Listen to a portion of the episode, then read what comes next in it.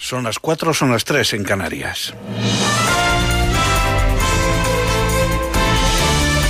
Noticias en Onda Cero. Buenas noches. El Grupo Parlamentario Socialista en la Asamblea de Madrid ha calificado de tremendamente negativa la dimisión del doctor Emilio Bouza como portavoz del Grupo COVID-19 dos días después de su nombramiento a propuesta del Gobierno regional y tras el acuerdo entre el Gobierno central y la Comunidad de Madrid. En una carta enviada al ministro de Sanidad, Salvador Illa, el doctor Bouza explica que ha adoptado esta decisión tras comprobar las discrepancias que hay entre el Ejecutivo de Pedro Sánchez y el de Isabel Díaz Ayuso para gestionar el control del coronavirus y dice echar en falta voluntad de concordia política e impulso para trabajar unidos para buscar una solución al problema. La división de Bouza, de Bouza se ha conocido poco después de que el ministro de Sanidad Salvador Illa haya vuelto a asegurar que Madrid está en serio riesgo sanitario para sus ciudadanos y los ciudadanos de las comunidades limítrofes y ha pedido al gobierno regional que revise sus medidas y escuche a la ciencia.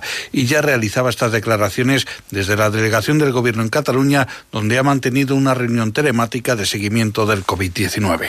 Yo quiero emplazar desde la máxima lealtad a la Comunidad Autónoma de Madrid a revisar sus decisiones, a seguir las recomendaciones que les hicimos.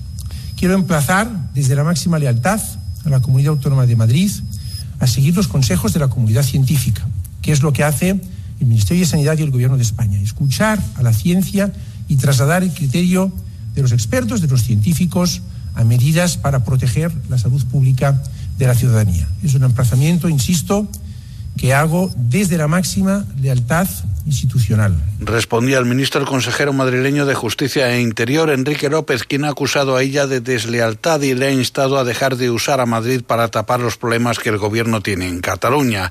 Por su parte, el alcalde de la capital, José Luis Martínez Almeida, ha insistido en que toda la ciudad está en una situación preocupante en lo que respecta al número de contagios por coronavirus, pero que hay que actuar allí donde la tasa de contagios es notablemente peor no explica en función de qué quiere eso, salvo que nos dice que hay más de 500 personas contagiadas, tasa de 500 por cada 100.000 personas, lo cual, por cierto, no únicamente pasa en Madrid, sino en otros muchos lugares de España, y no hemos visto que haya recomendado en otros lugares de España que esto se tuviera que hacer de la misma manera, y no por la complejidad únicamente de la situación de Madrid, lo recomienda en toda la comunidad de Madrid. También hay ciudades fuera de la comunidad de Madrid que tienen el mismo tamaño que otras que se hubieran visto afectadas y que tampoco ha explicado por qué es. La vicesecretaria general del PSOE, Adriana Lastra, ha criticado que la presidenta de la Comunidad de Madrid, Isabel Díaz Ayuso, se ha esforzado en atacar al gobierno mientras abandonaba a los ciudadanos. Durante unas jornadas de la Escuela de Pensamiento Feminista Elena Arnedo, Lastra ha explicado que cerrar los centros de salud durante la pandemia, así como negarse a contratar rastreadores y médicos, pone de relieve el abandono de Ayuso a los madrileños. Cerrar los centros de salud durante la pandemia es abandonar a los madrileños. Negarse a contratar rastradores y médicos es abandonar a los madrileños. Cerrar los barrios del sur no es solo abandonar, es señalar y estigmatizar a cientos de miles de trabajadores madrileños. Por cierto, los mismos trabajadores esenciales a los que todos aplaudíamos durante los estados de alarma. Por cierto, también estados de alarma que el Partido Popular dejó de apoyar. El presidente del Partido Popular, Pablo Casado, ha defendido el respeto institucional al jefe del Estado, ha exigido al presidente del Gobierno, Pedro Sánchez, el cese inmediato del ministro de Consumo, Alberto Garzón, y ha anunciado la, repro la reprobación del vicepresidente Pablo Iglesias en el Congreso de los Diputados por lo que entiende como ataques frontales contra Felipe VI. Casado también ha acusado a Pedro Sánchez de llevar a España al precipicio para intentar sacar adelante sus presupuestos. No vamos a tolerar que Sánchez siga comprando más tiempo de su presidencia al precio de la soberanía nacional y del derribo de las instituciones y la unidad de España. Hay que preguntarse en qué se ha convertido un gobierno que necesita indultar a quienes han sido condenados por hacernos extranjeros en nuestro propio país. ¿En qué se ha convertido este gobierno que necesita impedir que el peso de la ley caiga sobre quienes han querido y quieren privarnos de nuestros derechos para imponer su dictadura? Hay que preguntarse eso y hay que preguntarse a qué precipicio se quiere llevar a España y por qué. Y la Agencia Estatal de Meteorología prevé para este domingo chubascos que podrían ser localmente fuertes a primeras horas en el nordeste de Baleares, intervalos de viento fuerte en el Valle del Ebro, Pirineos, Baleares Y Canarias y temperaturas inferiores a las normales para esta época en el extremo norte y cuadrante nordeste peninsular con, heladas en Pirineos. Es todo, más noticias dentro de una hora y en ondacero.es. Síguenos por internet en ondacero.es.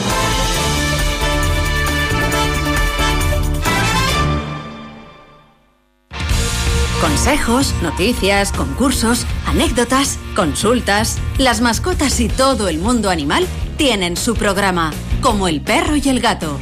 Un gato necesita el contacto con la luz del sol sí o sí. Es un animal que requiere la acción solar para toda su nutrición. este fin de semana estamos buscando a un mamífero, a un mamífero carnívoro. Tienen la apariencia de un lobo, pero no lo son. ¿Hay nuevas especies escritas en 2020? Sí, sí, sí, sí, sí. Es muy importante seguir descubriendo especies y, lo más importante, seguir cuidándolas. Como el perro y el gato, con Carlos Rodríguez. Sábados a las 3 y domingos a las 2 y media de la tarde. Patrocinado por Menforsan, los especialistas en cuidados, higiene y cosmética natural para las mascotas. Te mereces esta radio. Onda Cero, tu radio.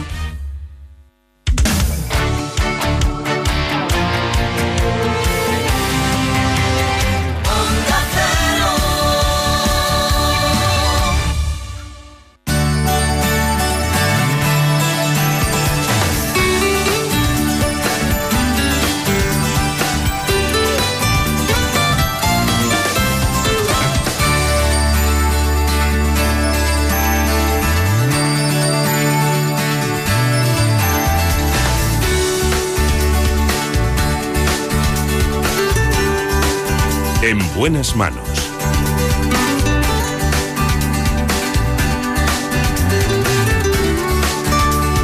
El programa de salud de Onda Cero. Dirige y presenta el doctor Bartolomé Beltrán.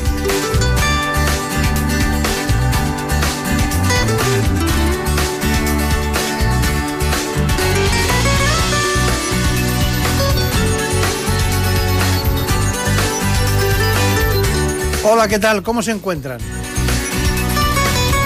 Les deseo lo mejor. El programa se llama En buenas manos. Pues hoy hablamos de las manos. Lo haremos desde la traumatología y ortopedia. Lo hacemos con el doctor Pedro Delgado. Trabaja como traumatólogo y ortopeda en el Hospital Montepríncipe de Madrid. Así que sin más dilación les propongo a todos ustedes este informe. En buenas manos. El programa de salud de Onda Cero. Dirige y presenta el doctor Bartolomé Beltrán. La mano es la estructura más completa del cuerpo humano y junto con la muñeca está compuesta de 26 huesos. 19 en la mano y los dedos, 8 en la muñeca y 2 en el antebrazo. Además tiene un sinfín de nervios, músculos, tendones, ligamentos y cartílagos. La muñeca, la mano y los dedos tienen la capacidad de hacer una gran variedad de movimientos, dado que en esta parte del cuerpo nos permite interactuar con nuestro ambiente y manipularlo. Es común que sufra lesiones, y estas son múltiples y variadas. La mano puede dañarse como consecuencia de un traumatismo, primera causa en los jóvenes, del uso repetitivo o de la degeneración producto de la edad, como sucede en la artrosis, en la que el desgaste de las articulaciones provoca la deformidad de la mano. Otras lesiones muy frecuentes son el síndrome del túnel carpiano, la artritis reumatoide, la bursitis, la tendinitis, las fracturas o los esguinces. Quiero recordar sobre este aspecto de la cirugía de la mano que un tercio de los accidentes laborales afectan a la mano o a la muñeca. Las patologías de mano y muñeca suponen el 19% de las incapacidades laborales y las caídas, roturas de ligamentos y luxaciones en, el, este, esta zona específica que es el carpo originan las patologías más comunes. Hoy nos acompaña un gran especialista, trabaja en el Hospital Montepríncipe de Madrid, se trata del doctor Delgado. Bueno, eh, Pedro Delgado, eh, porque claro, esto es una dedicación muy específica que no hacen todos los que son como usted, traumatólogos y ortopedas, son muy buscados por esa condición, ¿no? Eh, ¿España tiene los, los, especialistas necesarios para esta patología? Sí. La verdad que la cirugía de la mano es una de las especialidades más antiguas quizás dentro del área de la cirugía ortopédica y de hecho tenemos una sociedad española de cirugía de la mano que es una de las sociedades más antiguas que tenemos. Usted es vicepresidente, ¿no? De ella. ¿Perdón? Usted es vicepresidente. Soy actualmente el secretario, secretario de la Sociedad Española de Cirugía de Mano.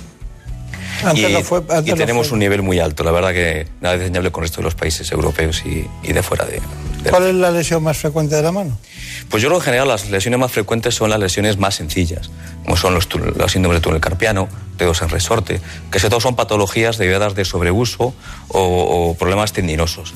Y luego obviamente los traumatismos, ¿no? es decir, es muy frecuente tener traumatismos asociados como son las fracturas de muñeca, fracturas de falanges y metacarpianos, incluso más arriba, hasta la altura del codo. Son las patologías más frecuentes. Claro. Pues hay muchas patologías, pero el síndrome del túnel carpiano es una fuente común de adormecimiento y dolor de las manos. Los síntomas principales son calambres, sensación de calor o entumecimiento. Eso lo saben quien lo padecen. También quiero recordar aquí el escafoides, un hueso muy importante en la zona carpiana. Es el hueso de la más probabilidad, tío, de las que más veces tiende a romperse y luego es difícil el proceso de no cicatrización, pero sí de hacer la masa ósea, de curarse, incluso de estar bien, porque siempre molesta los cambios de tiempo, una vez intervenido y se produce con más frecuencia en deportistas o en accidentes de tráfico. Es verdad todo eso, ¿no? Completamente. De hecho, lo más frecuente es que la gente tenga un túnel carpiano y no sepa que lo tiene. Y le va a causar grandes problemas porque le va a producir pérdida de fuerza, una mala función de la mano. Y es verdad que con, con un tratamiento adecuado van a mejorar mucho. Y no siempre es quirúrgico. Puede haber opciones que no son quirúrgicas claro. y, y, funcionan. Y, y, y, has comentado el, el tema del escafoides carpiano. Es una fractura súper frecuente, quizás sea de las fracturas más frecuentes del carpo. Y casualmente la que con mayor frecuencia pasa inadvertida. Y cuando pasa inadvertida, la principal secuela es que produce una artrosis en gente muy joven, que cuando pasan más años, muchas veces la única alternativa que tenemos es una cirugía de secuelas y dejar incluso a veces la muñeca fija. Pero hay una cuestión, eh, y es que ¿es más frecuente en mujeres el síndrome del túnel carpiano? Sí, porque hay un cierto patrón eh, asociado a hormonas. Es decir, hay muchas cosas que pueden producir el túnel carpiano, no que lo produzcan, que se asocien a ello. Realmente, ¿qué es un túnel carpiano? Es un conflicto continente-contenido. Es un espacio pequeñito en el que pasan nueve tendones y un pobre nervio. Y ese pobre nervio siempre es igual. Y los que engordan o adelgazan son los tendones. Esto es como montarse en un coche que caben cinco personas y cuatro de ellos son muy grandes. Pues al final ya. el pobre que está en medio está atrapado. Y pero, ese es el problema. Claro, pero el túnel carpiano además... Eh puede ser cíclico y puede estar relacionado mucho, ¿no? Me parece a mí con el tema laboral. Es decir, hay mujeres que tienen trabajos permanentes y continuos que acaban con son dos factores muy frecuentes asociados. El hecho de ser mujer trae consigo mayor producción de hormonas femeninas que asocian más asociado a tendinosis. También el embarazo puede producir el, el túnel carpiano, que suele ser temporal. Eh, también el problemas con el tiroides o diabetes, que son patologías también más frecuentemente en mujeres. Incluso obesidad también se produce tanto en hombres como en mujeres. Pero el tema laboral es muy frecuente. ¿Por qué? Porque traumatismos repetidos continuos, ese sobreuso de los tendones hace que se engorden, que se inflamen y van a comprimir ese nervio en ese túnel. Presenta Marina Aturia que vamos a ver qué nos pregunta porque ella siempre nos inquieta con algo que no hemos pensado. ¿no? Cuando hablamos del síndrome del túnel carpiano, hablaba de que se pueden realizar algunos ejercicios para las personas que tienen estos, estas profesiones de movimientos continuos. ¿A cuáles se refería? No, realmente me refería a que hay actividades repetitivas de los dedos y de las manos que traen consigo un incremento de tamaño de los tendones y pueden producir una compresión del túnel carpiano o incluso otras patologías asociadas como las tendinitis de muñeca o los dedos en resorte. Y eso se hace porque ese estímulo continuo es lógico. No somos una máquina, es decir, eh, eh, al final esos, ese sobreuso origina una inflamación importante de los tendones y consecuentemente va a producir un incremento de tamaño de sus vainas tendinosas y por tanto compresión en las zonas cercanas o incluso en los estuches que lo sujetan. Ese es el problema. ¿Y nos podríamos tratar con infiltraciones de corticoides o no se recomiendan? Los corticoides tienen una parte buena y una parte mala.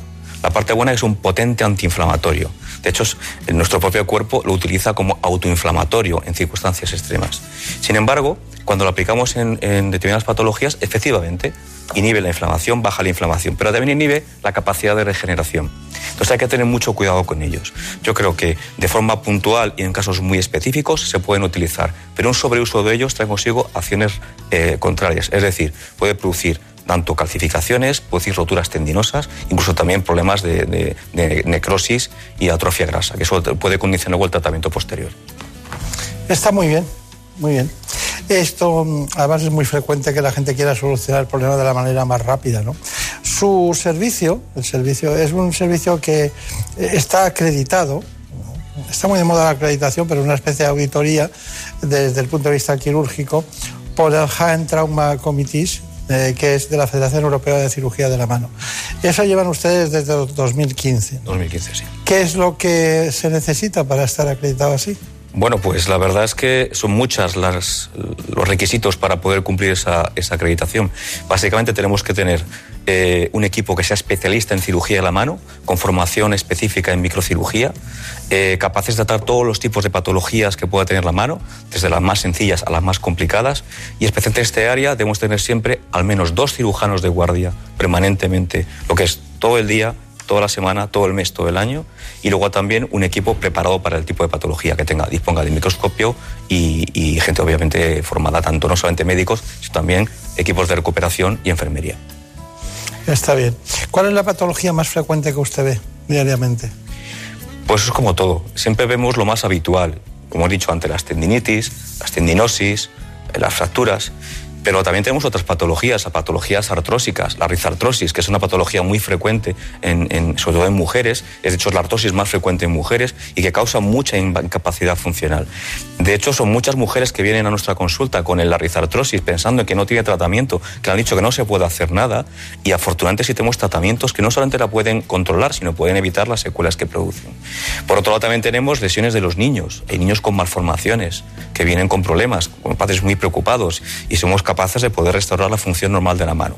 Pero yo siempre digo que lo más importante de todo, aunque hay cirugías espectaculares, como hacer transferencias tendinosas, nerviosas, las super microcirugías, pero realmente lo que el éxito de la cirugía de la mano está en dar al paciente lo que él necesita. Hay que dar igual de importancia al que viene por un simple, entre comillas, túnel carpiano, que al que viene con una gran deformidad y una gran secuela que le incapacita. Ese es el éxito de nuestra especialidad, el poder hacer lo que cada paciente necesita. Eso es lo importante. Claro, es que ustedes han sufrido un, cambio espectacular con el nacimiento de la artroscopia y también utilizada en este ámbito y luego la microcirugía, que es fundamental. ¿no? Como hemos dicho anteriormente, las intervenciones quirúrgicas de las manos han tenido un gran desarrollo en los últimos años. Las tasas de éxito de la microcirugía para recuperar la movilidad de la mano alcanzan incluso el 99%, que no es poco. Con la microcirugía se puede acceder a un sitio clínico y crítico para conectar venas o incluso arterias de un milímetro. Y por eso pone esa cara de satisfacción el doctor Pedro Delgado. De todas maneras, hemos acudido a, un trabajo suyo, concretamente, porque nos interesaba mucho eh, qué pruebas realizan para el diagnóstico. Así que vamos a ir al Hospital de Príncipe con usted y, vemos lo que nos dice. Bueno, este es el caso de una mujer joven eh, que tuvo un accidente deportivo y esta es la radiografía por la cual vino. Aparentemente no se ve en gran cosa. Quizás si se mira críticamente la, radiografía vemos esta línea que aparentemente no, es congruente con esa otra línea y cuando uno mira lateralmente pues aparentemente tampoco está tan mal. En estos casos es esencial hacer un escáner para ver la articulación.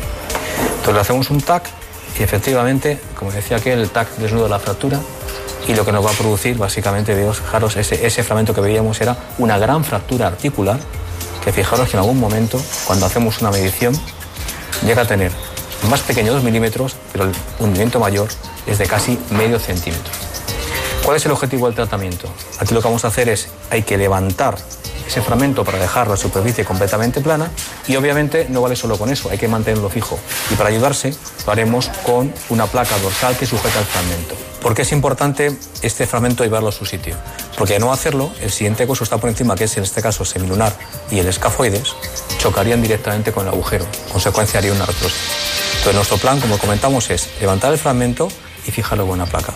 Si no usamos el artroscopio, el problema que tenemos es que no se puede levantar, es muy difícil. Con el artroscopio vamos a tener capacidad de ver cómo es la fractura, ver si tenemos alguna lesión más asociada, que podría tener una fractura de escafoides, una lesión de, de triangular, es un menisco especial en la muñeca muy importante en los giros y en los apoyos, y también el ligamento que une el escafoide con el semilunar, ligamento semilunar, escafo semilunar. Y, ya está, lo que vamos a hacer entonces con el artroscopio levantaremos el fragmento, vemos las fracturas y luego colocaremos por la vía dorsal y de forma percutánea una placa para sujetar esas fracturas. Si todo sale bien, ese paciente podría mover en poco tiempo. Bueno, aportaciones de estos conceptos. Pues yo creo que lo que ha reflejado al principio del vídeo es muy importante. Es decir, igual que las tecnologías están induciendo nuevas patologías, como el cuello corto, incluso problemas en los pulgares con los móviles.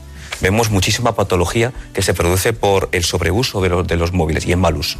Vemos a niños muy jóvenes. ¿Hasta ese punto? Hasta ese punto, o sea, inestabilidades de pulgar e incluso artritis precoces en gente muy joven. Tenías que ver cómo eh, los gente joven es capaz de teclear textos inmensos que a nosotros nos cuesta a veces mucho en segundos. Y todo eso es a base sobre utilizar los pulgares. E igualmente que esas nuevas tecnologías condicionan nuevas patologías que hasta ahora no teníamos o no eran tan frecuentes, también la gente está pidiendo soluciones nuevas a sus problemas. Y esto es cómo se hace. Están pidiendo soluciones que le produzcan mejores resultados con un tiempo de recuperación más corto y con un mucho menor eh, tipo de secuelas. Y para eso nació, por un lado, la, la microcirugía y más recientemente la artroscopia, en el cual somos capaces de solucionar prácticamente el 90% de patologías que afectan a la muñeca con habitualmente 4 o 5 incisiones de 2 milímetros. Es una grandísima ventaja. Ah, importante, importante. Bueno, recuerdo hace 25 o 30 años que, eh, por eso se lo he preguntado al principio, eran ustedes muy escasos, tampoco era un movimiento sociológico del móvil como ahora, ¿no? Pero me preocupaban más las intervenciones de apoyo, de apoyo sobre el codo en los niños y también en las muñecas, no son muy frecuentes, ¿no? Sí, en general, eh, sobre todo en niños jóvenes que hacen deportes de, alta demanda funcional. Cada vez más niños pequeños que hacen deporte, pero que prácticamente entrenan como un profesional. Y eso hace una sobrecarga, especialmente en aquellos en los que hacen apoyo continuo, sobre todo chicos que hacen gimnasia. Es muy frecuente tener problemas tanto en codo como en muñeca por sobrecargas. Pues es importante que al final el deporte está bien hacerlo, pero siempre con un control y una supervisión. Y aquellos niños que hacen un deporte a un nivel más profesional, igual tienen los cuidados que tienen los profesionales más adultos. Claro, claro, claro. Marina Turia, ¿qué te parece esto de la de la cirugía de la mano. Una maravilla, como todo. Pero esto de los móviles no lo pensaba. No lo sabía, no sabía que iba a existir incluso una nueva patología, que le pudiéramos llamar así. Pero hablando de niños, cuando tienen que intervenir a un niño por una fractura y demás, aunque sea un éxito la cirugía, ¿qué sucede con su desarrollo? Es decir, ¿le va a crecer igual la mano? ¿Requerirá de más cirugías? De hecho, ahí es muy importante, eh, los niños son, entre comillas, como si fueran un individuo completamente distinto. De hecho, los patrones biológicos de un niño no tienen nada que ver con los de un adulto. Por un lado, porque tienen más capacidad de remodelación, es decir, los errores que podamos tener o no dejarlos perfectos, el propio cuerpo los va, los va, los va a regular. Es decir, para que, para que os hagáis una idea, imaginemos una fractura que se rompe. Si lo dejamos tal que así, en tres meses, perfectamente, o seis meses, está perfectamente alineado.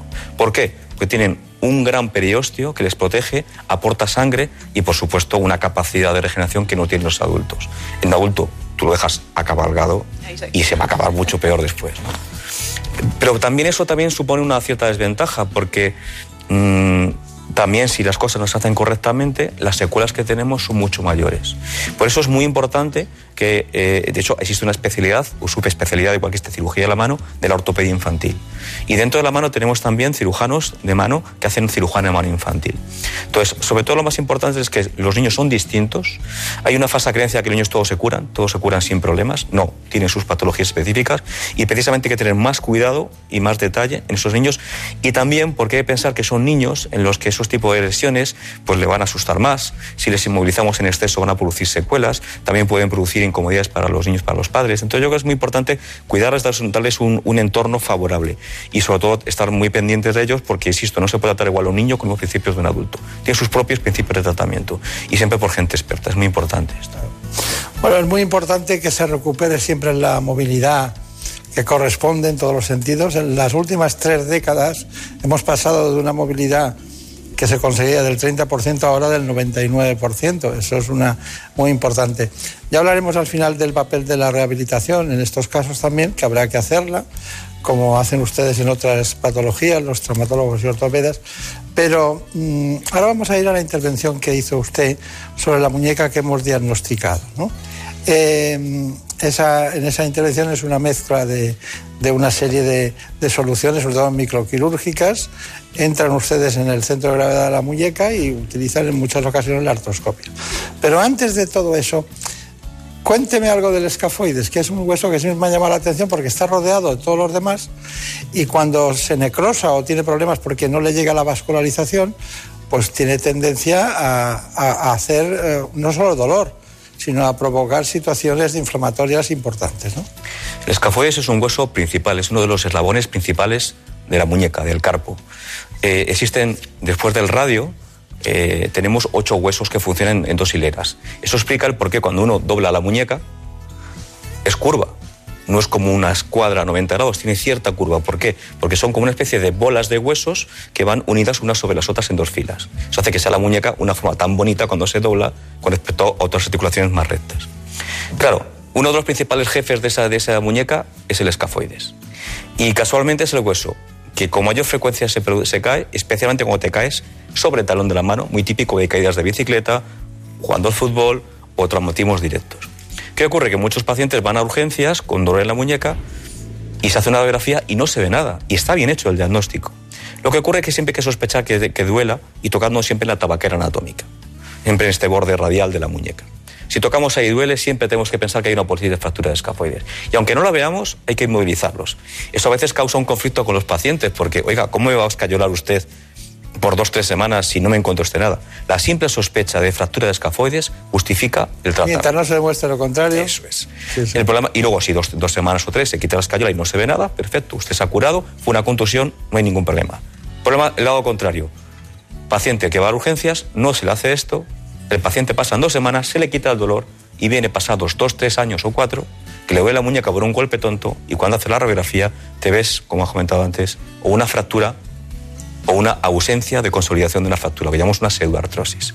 ¿Y qué condiciona eso? Que si lo dejas, se va a comer el hueso. ¿Por qué? Porque hay una cavidad del radio que está hecha para un solo hueso. Y si se convierte en dos, se va degenerando y se va perdiendo. Y aparte del dolor, es el, eh, como habéis comentado, existen muchas cosas nuevas que estamos haciendo. Desde exoesqueletos, cirugía mínimamente invasiva, artroscopia, microcirugía, etc. Pero lo que a día de hoy somos capaces de hacer es cartílago. Entonces, como se pierde el cartílago, está perdida la articulación. Podemos poner prótesis, de acuerdo, pero hoy en día las prótesis de, muñeca, de codo, etcétera, no tienen la durabilidad de una cadera rodilla. Entonces, hay que ser muy cautos, especialmente porque esas lesiones afectan a gente muy joven. Eh.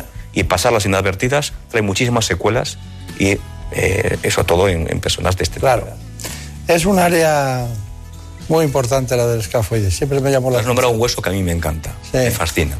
Sí, también me estaba preocupando mucho últimamente el talón de Aquiles, pero usted sabe por qué, ¿no? por la serie de tratamientos médicos que se utilizan que acaban provocando roturas del, talón de Aquiles. Pero bueno, eh, se nota que también ustedes dominan mucho la, anatomía. ¿eh? Es importante, es que es la llave, es el, es el es como el mapa de acceso para llegar a una ciudad.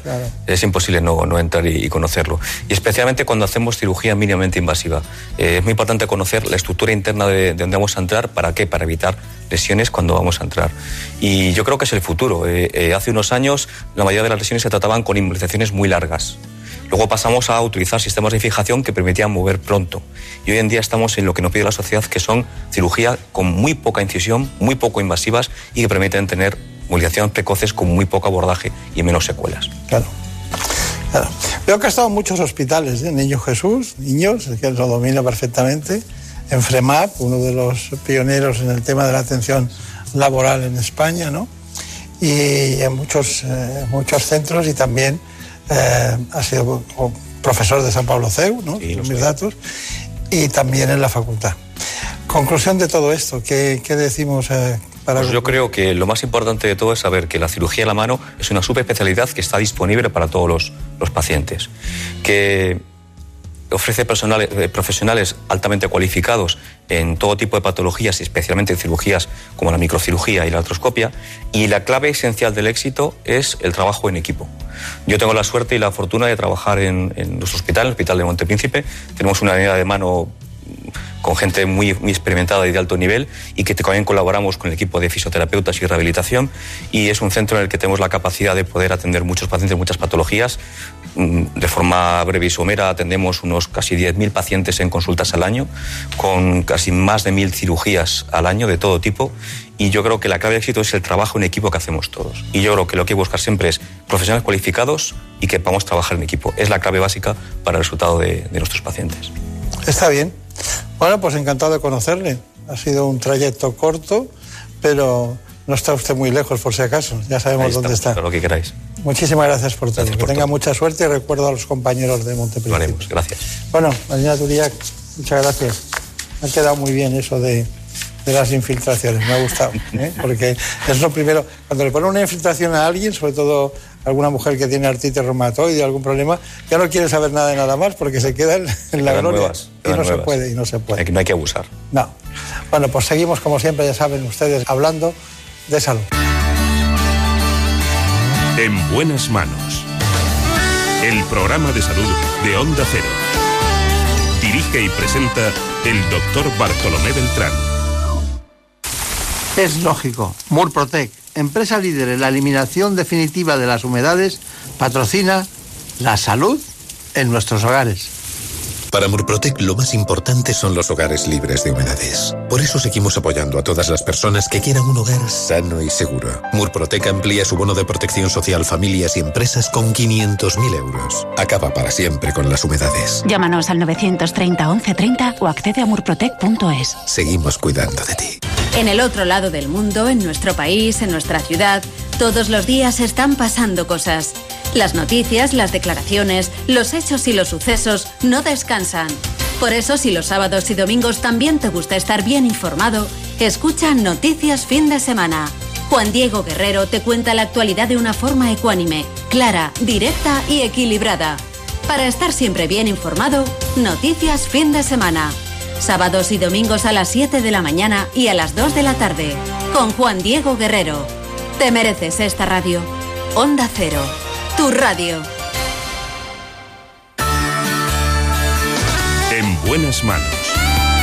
El programa de salud de Onda Cero. All the leaves are brown and the sky is gray. I've been for a walk on a winter. Mucha paz en esta música para una de las causas de consulta más frecuente en atención primaria. Me refiero en este caso al dolor de cabeza. Las conocidas también como cefaleas. Viene a vernos hoy al presidente de los neurólogos españoles. Se trata del doctor José Miguel Lainez.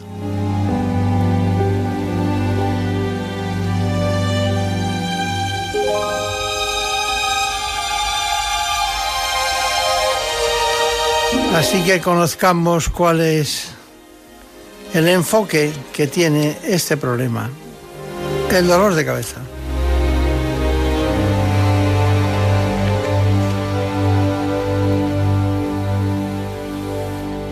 En buenas manos. El programa de salud de Onda Cero. Las cefaleas son uno de los trastornos neurológicos más frecuentes e incapacitantes y las sufre el 95% de la población. Existen más de 300 tipos de dolores de cabeza.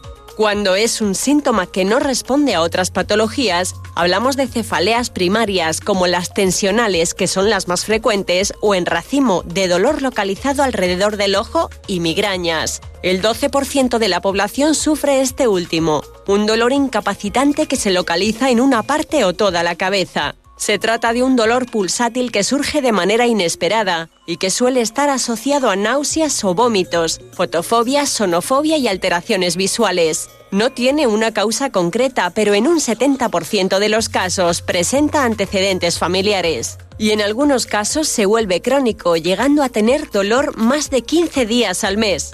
En cambio, si el dolor de cabeza se desencadena por otra enfermedad como infecciones, sinusitis, meningitis, tumores o hemorragias cerebrales, nos enfrentamos a una cefalea de origen secundario.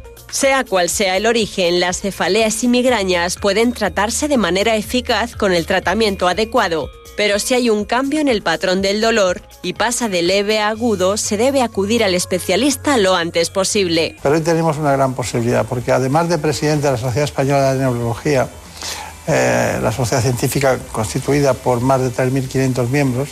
El doctor Lainez es jefe de servicio de neurología del Hospital Clínico Universitario de Valencia y profesor de neurología de la Universidad Católica de Valencia.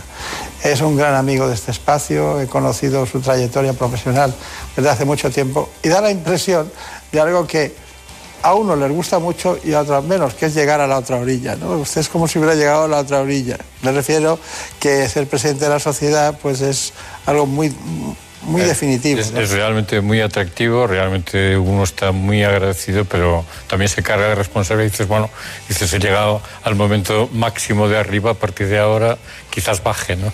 Claro, claro. Nos hemos planteado mmm, muchos informes y muchas historias sobre sobre este tema del dolor de cabeza, la cefalea, no acabamos de dar con, con la comunicación ideal con la sociedad, ¿no? porque eh, los especialistas dicen, claro, pero eh, la migraña es un tipo de dolor de cabeza. Pues sí, pero es algo más. Eh, luego, ¿qué, qué, qué, la diferencia entre crónica o tensional, ¿qué me tomo? Y luego copias a uno que está tomando para la migraña o copias a uno. Y es un lío porque hay muchas, hay más de 300. ¿no? La, primera, la primera historia que me gustaría aclarar es la diferencia entre lo que es cefalea, dolor de cabeza, y migraña. Bueno, cefalea es un término genérico que engloba migrañas, cualquier cosa que duele de aquí para arriba, ¿no? Y migraña es un tipo específico de dolor de cabeza, que es habitualmente el término viene de dolor de media cabeza, en mi cránea, y habitualmente es un dolor que se caracteriza sobre todo porque es muy severo, muy invalidante y con mucha frecuencia se acompaña de náuseas, de vómitos y deja al paciente pues tirado en un sofá o en la cama muchas veces. Claro. Por cierto, Marina Toria, ¿tú conoces a mujeres o amigas o amigos que tienen migraña? Casos muy cercanos de migraña y de cefalea en racimos. No, o sea, todavía es peor. Peor, más doloroso aún, yo creo. Sí, sí, sí. Bueno, hay tantos tipos de que hay para dar y tomar, ¿no? Algunos muy curiosos, ¿no? Sí. Pero... Las histamínicas, ¿no? Que son... La histamínica es la, como se llama, la en racimos antes, sí. Sí, sí, sí. Pero hay una, hay una cuestión y es que eh, de las personas eh, que acuden, eh, normalmente la gente no pide a alguien que sea un neurólogo. Dicen, quiero ir a un médico que sea muy bueno en dolor de cabeza, ¿no?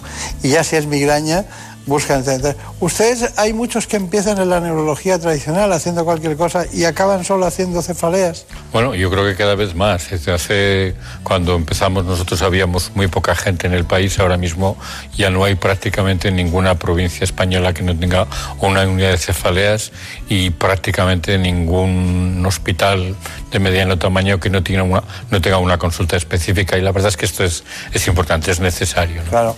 De, de cada 100 personas que acuden a un neurólogo, ¿cuántas pueden tener dolor de cabeza? Aproximadamente 20. De las consultas generales es la primera causa de consulta de, de la consulta general de neurología.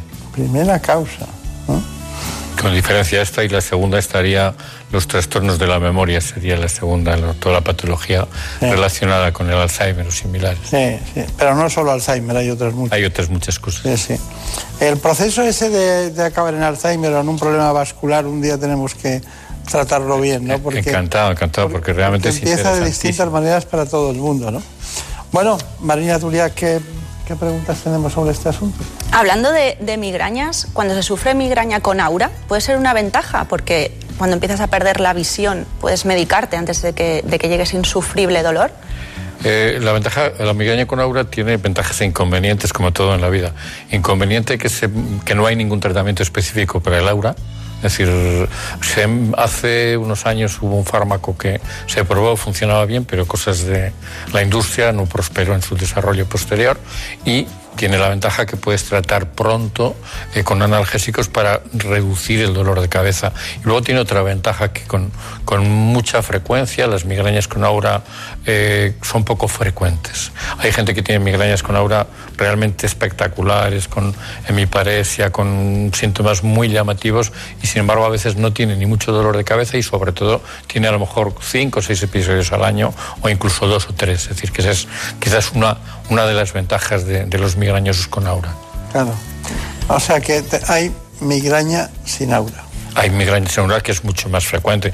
Más o menos un 75% de los pacientes no tienen aura al inicio de la migraña. Lo que eh, planteaba Marina Turía, que a mí me parece importantísimo, es decir, si tienes aura, es que el aura, para que todo el mundo nos entienda, es una especie de sensación eh, temporoespacial que te dice, te va a venir ahora, lo vas Sí. a tener, ¿no? Sí, sobre todo son síntomas visuales. La mayoría de la gente tiene como eh, pequeñas luces en la vista, pérdida de visión en, en una parte del campo visual y luego ya cosas más complicadas como pérdida de sensibilidad o demás, pero lo más frecuente es esto, ¿no? Es que hoy le han preguntado a Marina que si era médico. Y entonces, y entonces a, mí, a mí me ha parecido, digo, bueno, va a ser médico. Claro que es médico, ella sabe de todo. Y entonces, y entonces no es médico, pero eh, le gusta tanto la, la medicina y la comunicación en medicina que acaba preguntando cosas que son las que realmente es la que estamos trabajando en la medicina y, en la- y es lo que hay, ¿no? Pero bueno, ¿cuál ha sido su último libro? Eh, pues el último libro ha sido, curiosamente, uno de, de ética en neurología. Es decir, eh, eh, formando parte de la comisión que- de ética, era una cosa un poco. Pero vamos, seguimos publicando Es muchos difícil artículos. ese libro, ¿eh? Es un tema interesante y creo Sí. que es un tema que Ha trabajado mucho seguro al Alzheimer en ese libro. Totalmente, es una de las partes importantes. Hay ensayos clínicos, la neuroética, la, la estética cerebral, es decir, que es una de las cosas, Claro. desafíos de los próximos Luego, la- la- la- el pasar de la dependencia del, del otro, de los otros que te cuidan, que te ayudan y tal, es, es muy complicado, ¿no? Porque no hay medida. Es muy, es muy difícil el momento Sí. eh, crítico donde empieza una cosa y, y Y, termina. cuando resurge alguien que parece que tiene Alzheimer y resurge y resulta que se está dando cuenta que la has abandonado y, y se da cuenta de que la has abandonado y luego eh, parece que no, eso es de un- No, no, es muy complejo. Es decir, tiene unas, el, el Alzheimer, sobre todo en las fases iniciales y las demencias en general, son muy complejas para el médico, para el paciente y para el cuidador. Claro, lógico. Qué curioso que tenemos de usted y de la doctora Pozo, eh, tenemos un trabajo, porque eh, si hay prácticamente 5 millones de españoles que sufren migraña, se van inventando cuestiones. Hay una que son... Afortunadamente. Desde 2013, Fernanda convive con las migrañas en las crisis más agudas. todo el día tirada en una cama sin poder hacer nada, con hielo, con hielo puesto en la cabeza y así. A un 85% de los pacientes les afecta en su día a día. Tengo que estar muy disciplinada con las horas de dormir, con lo que como. Además del dolor, también hipersensibilidad, náuseas o vómitos. Ahora dos nuevos fármacos intentarán mejorar su calidad de vida. Se trata de un nuevo tratamiento preventivo indicado para pacientes que tengan 8 o más días de migraña al mes y que hayan fracasado al menos en tres ocasiones con tratamientos previos. Una molécula es una molécula biológica que va dirigida contra el mecanismo específico del dolor y ello permite reducir significativamente el número de crisis de migraña que tienen los pacientes. Se trata de inyecciones que se pondrán una vez al mes y han demostrado su eficacia en ensayos clínicos. Eh, les devuelve libertad, les quita ansiedad. Al final eso tiene un impacto en la vida real de los pacientes. Y además es un tipo de tratamiento que no genera efectos adversos casi. Una pequeña esperanza para los pacientes que se sienten en muchas ocasiones infradiagnosticados. Bueno, qué tema, ¿no? Sí, hombre, la verdad es que ha sido la estrella del último año. Estos fármacos se han comercializado en, en nuestro país el último año. Se han incorporado dos. Hay uno nuevo que se va a incorporar en los próximos meses. Todos un mecanismo de acción similar. Y es la primera vez que disponemos de un fármaco, digamos, de precisión. No para cada paciente, pero sí con una diana muy concreta que va dirigida contra el mecanismo del dolor y que funciona realmente muy bien. Es lo de, da la impresión, recuerda la diana terapéutica del cáncer de productos biológicos, lo recuerda perfectamente esta Totalmente, totalmente. Decíamos, no es personalizada, pero sí de precisión, porque vamos, sabemos exactamente lo que estamos haciendo, cosa que hasta ahora en la prevención de la migraña estábamos ahí un poco perdidos, ¿no? ¿Y cómo se llama el grupo de investigación, el Eh, laboratorio? son anticuerpos monoclonales frente al GCRP, que es, un- es un pep- el péptido relacionado con el gel de la calcitonina. Hay tres eh, que son subcutáneos y otro que está en vías de desarrollo, que es intravenoso, que todavía no está comercializado en Europa. No, me hace gracia, es curioso, ¿no? Que, que cuando surge un, un colectivo de 5 millones de personas en un estado como el español, ¿no?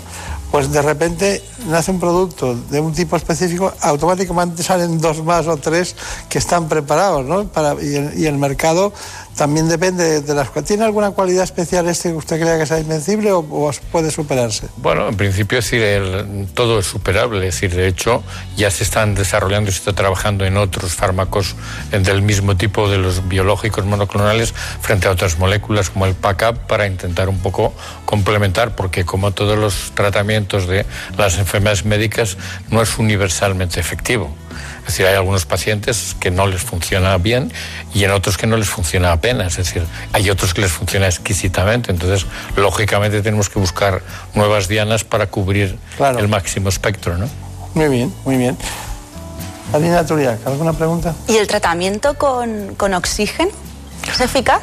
El tratamiento con oxígeno realmente... Para las cefaleas en racimos, creo que. Para las cefaleas en racimos, 100%. Es decir, un 70-80% de los pacientes, cuando tienen la crisis de cefalea en racimos, se ponen una mascarilla a concentraciones de oxígeno muy altas y la verdad es que responden muy bien. En la migraña no hay ninguna evidencia de que funcione, aunque realmente si tú es algo que yo he ido encuestando en todos los hospitales del mundo, prácticamente a todo el mundo cuando va con una migraña a urgencias le ponen las gafas de oxígeno y la verdad es que que no hay ninguna evidencia de que esto sirva para nada. Está bien.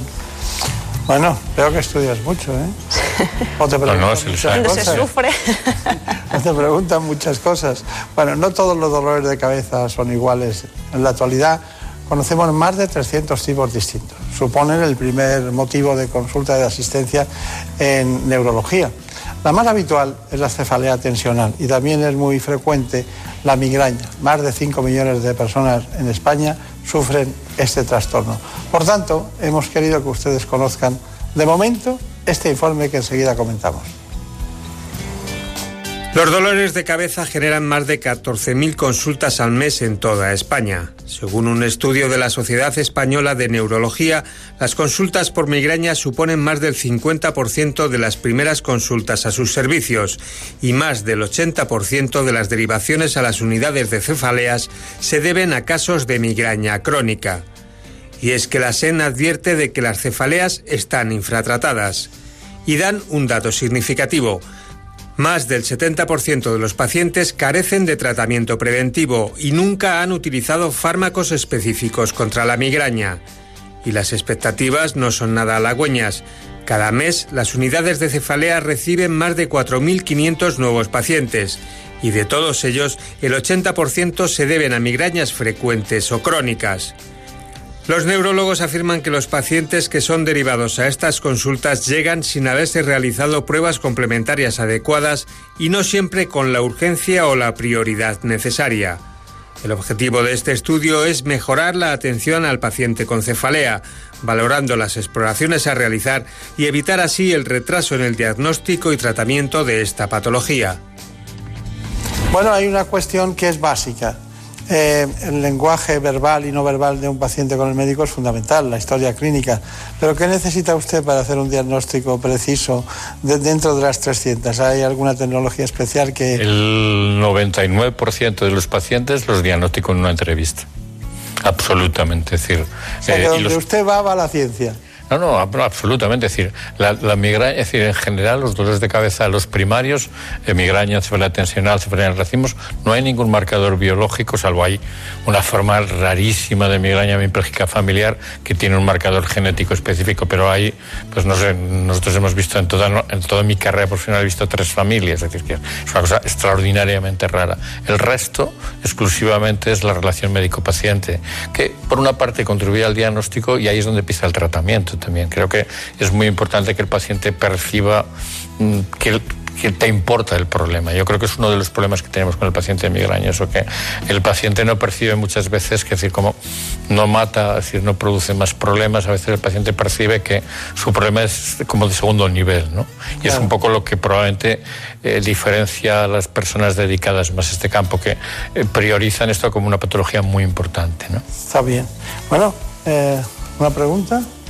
Si, si observamos el comportamiento de estas enfermedades neurológicas, ¿Por qué los pacientes están periodos en los que no se manifiesta la, la enfermedad y otros de repente, sin, sin ningún motivo, brotan y además lo hacen con intensidad? Si tuviéramos la respuesta clara sería magnífico, es decir, no la tenemos, evidentemente. Es decir, la migraña que es o la cefalea en racimos, las- la migraña es claramente, la mayoría de las veces es un problema de predisposición genética, es una enfermedad multigénica, no es de un gen específico, sino de una combinación, y en función de los factores ambientales, llámese estrés, llámese hormonas en las mujeres, llámese alimentación, produce más o menos, es decir, dolores de cabeza. Esto hace que se expresen más o menos. Es decir, la cefalea en racimos es un poco más complicada y realmente no sabemos muy bien cuál es la razón por la cual es de repente el reloj biológico, que es el hipotálamo, se activa y vuelve a, poner en marcha la cefalea en racimos. Pero en general todas las enfermedades, digamos, que son poligénicas, tienen un poco ese comportamiento, ¿no? Con las que dependen de genética y ambiente. Entonces el ambiente influye mucho en la expresión. No hemos hablado, tarjeta amarilla, que hay que decirlo todo. No, has- no has preguntado nada de los niños.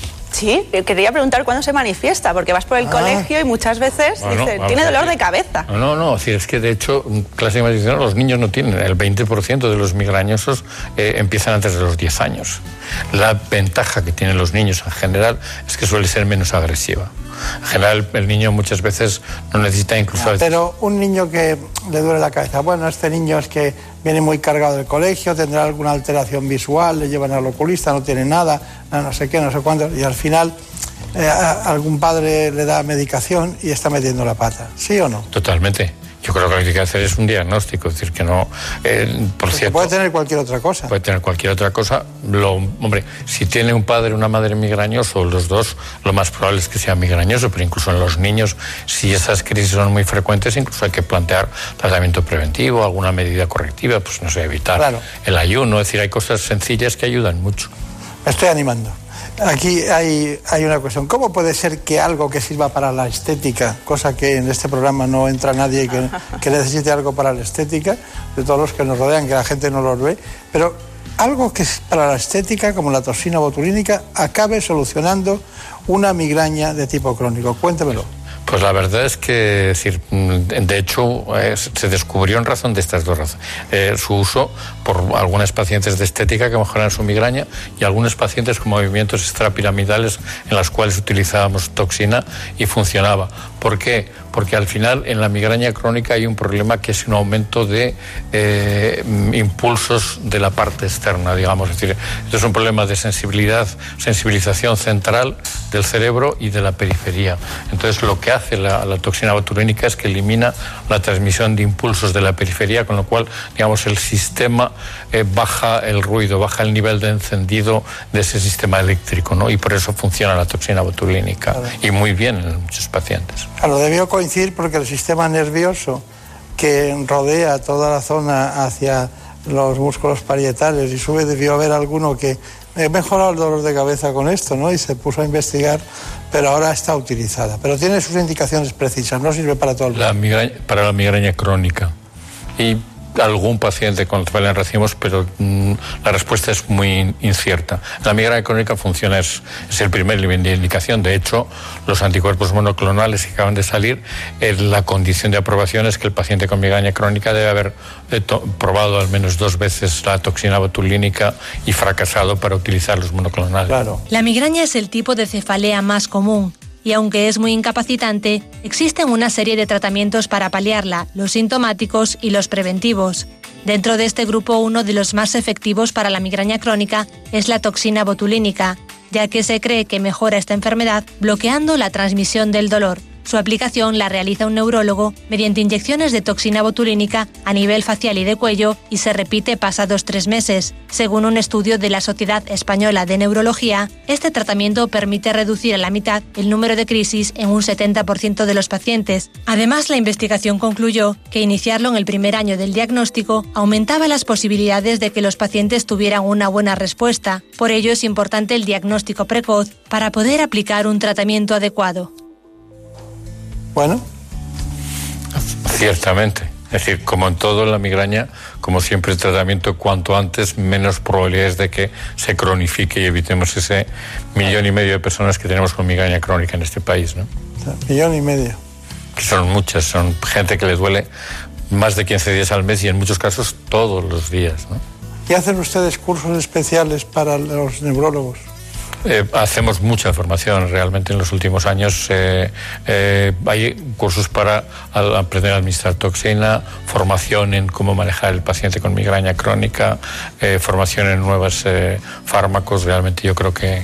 Pero no habrá, no, no, habrá cirujanos plásticos, estéticos y reparadores que entren en el territorio de curar la migraña crónica. Eh, en este momento no, aunque es cierto que se han propuesto eh, por algunos cirujanos plásticos, afortunadamente en este país un movimiento muy bajo de desactivar puntos trigger en, en la periferia para mejorar la migraña y realidad es, es, una técnica que no tiene ninguna evidencia científica, pero como todo, siempre hay alguien que Lo dejaremos intenta como en los toros, que algún banderillero es un gran torero o al revés. ¿no? pero eso puede ocurrir, pues son situaciones fronterizas ¿no? entre una y otra.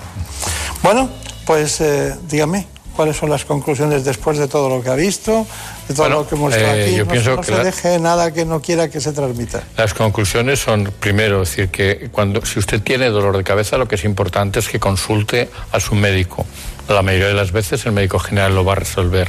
Si el dolor es más frecuente, debe ser remitido a un especialista. Eh, ahora mismo, es decir, con el manejo con tratamientos preventivos, con tratamientos agudos, en los cuales también estamos eh, progresando bastante, es decir, el 90% de los pacientes lo resolvemos muy bien. Incluso para los pacientes muy refractarios disponemos de técnicas eh, agresivas con sistemas de estimulación que realmente van muy bien en algunos pacientes muy refractarios, con lo cual creo que el mensaje es tremendamente positivo. Creo que hoy en día la mayoría de los pacientes con dolores de cabeza los podemos, eh, si no curar, porque esto depende de los genes, sí hacer que vivan eh, bastante bien, que ese es el objetivo, es decir, mejorarle su calidad de vida. Está muy bien. Bueno, pues ha sido un placer volverle a reencontrar. Que tenga mucha suerte en la presidencia de la Sociedad Española de Neurología. Muchas gracias. Y que ya nos iremos viendo. Un placer, encantado. Eh, eh, me encantaría, este es eh, uno de los últimos libros que ha llegado al despacho. Me, gustan a mí estos libros porque este eh, tiene incluso frases como una de Picasso que dice, cuesta mucho tiempo para llegar a ser joven, ¿no? Y, y trata el tema de los valores, pero los valores sobre todo en que, en que hay dos tipos de personas en general, no muy en general. Las que trabajan, las que trabajan y van cada día y van a hacer lo mismo y las que cada día buscan, eh, encuentran el, el, complemento, el lugar donde son felices, donde están bien, donde se encuentran y generan siempre la última frontera de su propio trabajo. Es un libro de Rosa Martínez Cal que pronto pues eh, haremos un reportaje o vendrá al programa. Su conexión interior está y será, si no la saca, un zombi. Muy bien, sí.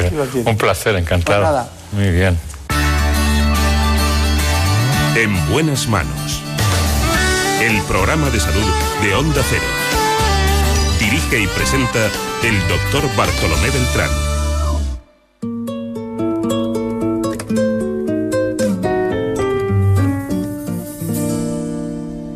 Déjame esta noche soñar contigo. Déjame imaginarme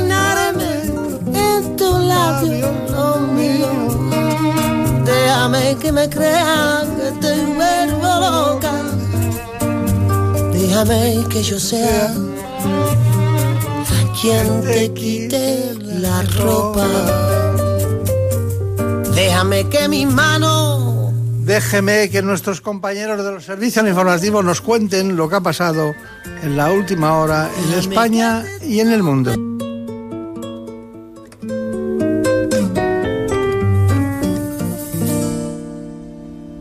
Déjame esta noche soñar contigo. Déjame imaginarme en tu labio lo mío. Déjame que me crean que te vuelvo loca. Déjame que yo sea quien te quite la ropa. Déjame que mi mano roce la tuya. Déjame que te tome por la cintura. Déjame que te espere aunque no vuelvas. Déjame que te deje tenerme pena.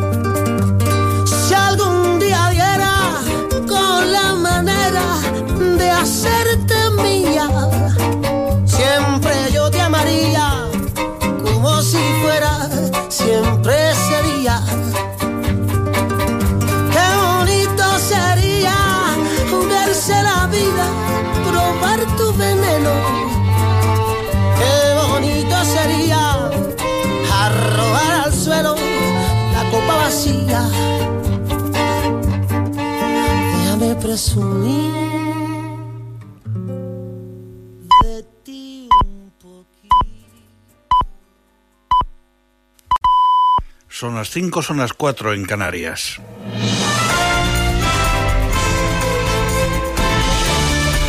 Noticias en Onda Cero. Buenas noches. El doctor Emilio Bouza ha presentado su dimisión como portavoz del grupo COVID-19 de la Comunidad de Madrid apenas dos días después de ser designado para el puesto tras su elección por consenso entre el Gobierno regional y el central. A través de una carta enviada al ministro de Sanidad, Salvador Illa, Bouza explica que ha adoptado esta decisión tras comprobar las discrepancias que hay entre el Ejecutivo de Pedro Sánchez y el de Isabel Díaz Ayuso para gestionar el control del coronavirus. Dimisión del portavoz del Grupo COVID de Madrid llegaba el mismo día en que el ministro Illa instaba de nuevo a Madrid a revisar las medidas de contención del coronavirus en una región que de nuevo se ha convertido en epicentro de la pandemia, acumulando un cuarto de los nuevos casos detectados en toda España, que además siguen creciendo una jornada más. El ministro ha asegurado que le preocupa mucho la situación en la capital de España, ya que considera que es de serio riesgo para sus ciudadanos.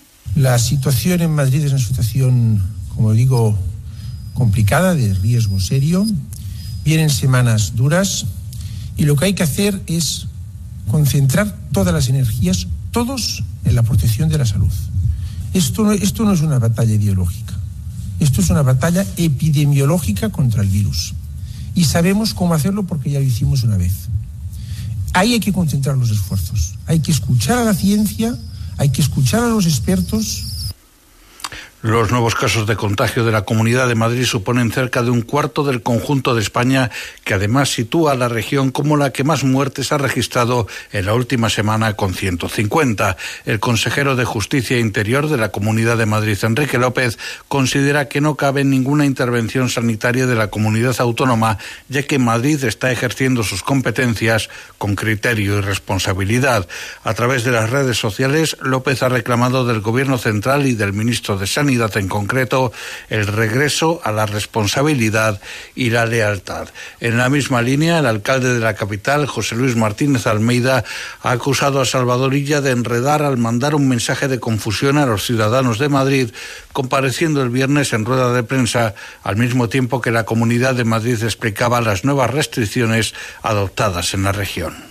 Todos los madrileños estaban esperando saber cuál era la decisión final adoptada por la Comunidad de Madrid y que al mismo tiempo el ministro de Sanidad desde el Palacio de la Moncloa salga en rueda de prensa, contraprogramando esa rueda de prensa y mostrando abiertamente, tan abiertamente las discrepancias como las que mostró, creo que es enredar en el sentido de que yo creo que está mandando un mensaje de confusión a los ciudadanos. El presidente del Partido Popular, Pablo Casado, ha pedido el cese inmediato del ministro de Consumo, Alberto Garzón, y ha afirmado que llevará al Congreso la reprobación del vicepresidente del Gobierno, Pablo Iglesias, por sus ataques al rey Felipe VI. Pablo Casado ha hecho una defensa de la monarquía durante su asistencia a la clausura de la Escuela de Verano Antonio Torres, que ha celebrado este fin de semana el Partido Popular de Aragón. El Partido Popular exige, por tanto, el cese inmediato del ministro Alberto Garzón y llevaremos a las Cortes Generales la reprobación del vicepresidente Pablo Iglesias por sus ataques a la jefatura del Estado. Y registraremos la comparecencia urgente de Pedro Sánchez como el único responsable de tener en el gobierno a un partido imputado por financiación irregular. Unidas Podemos ha reclamado que los fiscales del Tribunal Supremo, acusados por el teniente fiscal Luis Navajas, aquí en Onda Cero, de ejercer presiones, se abstengan y no participen del informe que debe redactar el Ministerio Público durante la tramitación de los indultos a los condenados en el juicio del proceso. El portavoz de Unidas Podemos en el Congreso, Jaume Asens, considera que están contaminados ideológicamente. La Fiscalía del Supremo eh, y más después de las presiones que hemos sabido que ha hecho varios de los, fiscales del Supremo al teniente coronel eh, Navajas, eh, pensamos que se deberían abstener por, porque están contaminados ideológicamente, mm, entre otras cosas porque han sostenido una posición que no ha sido, digamos, eh, aceptada por el Tribunal Supremo y han dado muestras más que evidentes de posicionamiento ideológico en el pasado. Y la debutante georgiana Adea Vegasvili ha hecho historia en el Festival de San Sebastián al lograr cuatro de los principales premios: Concha de Oro a la mejor película, mejor directora, mejor guion, todas ellas firmadas por ella, y mejor actriz para su protagonista, Iya Sukutasvili. Beginning ocurre en un tranquilo pueblo de provincias de la Georgia profunda, el mismo donde nació la directora, que ofrece una naturaleza salvaje y dulce, bellísima como escenario y que sin embargo arropa algunos de los más atroces comportamientos humanos. Es todo, más noticias dentro de una hora y en ondacero.es. Síguenos por internet en ondacero.es.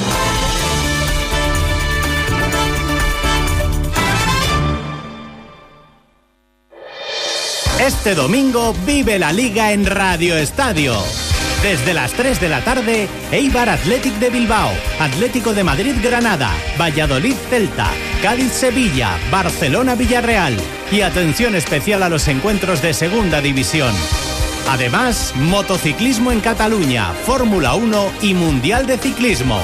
Este domingo desde las 3 de la tarde, todo el deporte en Radio Estadio, con Antonio Esteba y Javier Ruiz Taboada. Te mereces esta radio. Onda Cero, tu radio.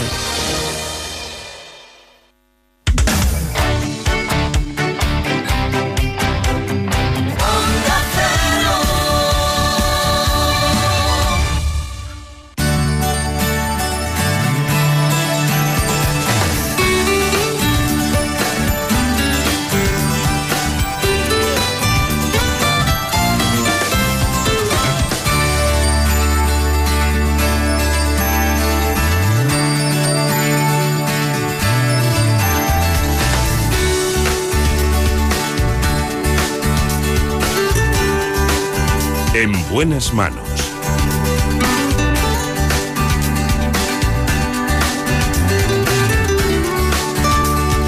El programa de salud de Onda Cero. Dirige y presenta el doctor Bartolomé Beltrán.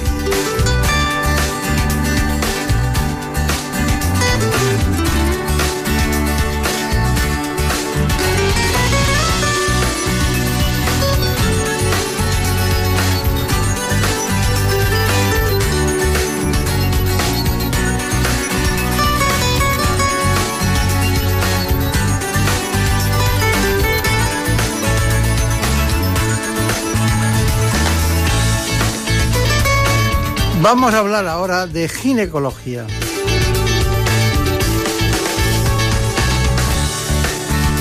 De conceptos fundamentales como la atrofia vaginal o la incontinencia urinaria. Lo hacemos con el director del Centro Médico Instituto Palacios.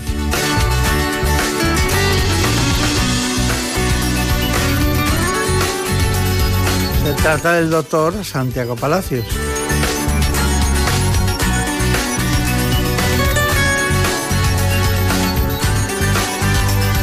de los grandes expertos en innovación en este campo, la ginecología.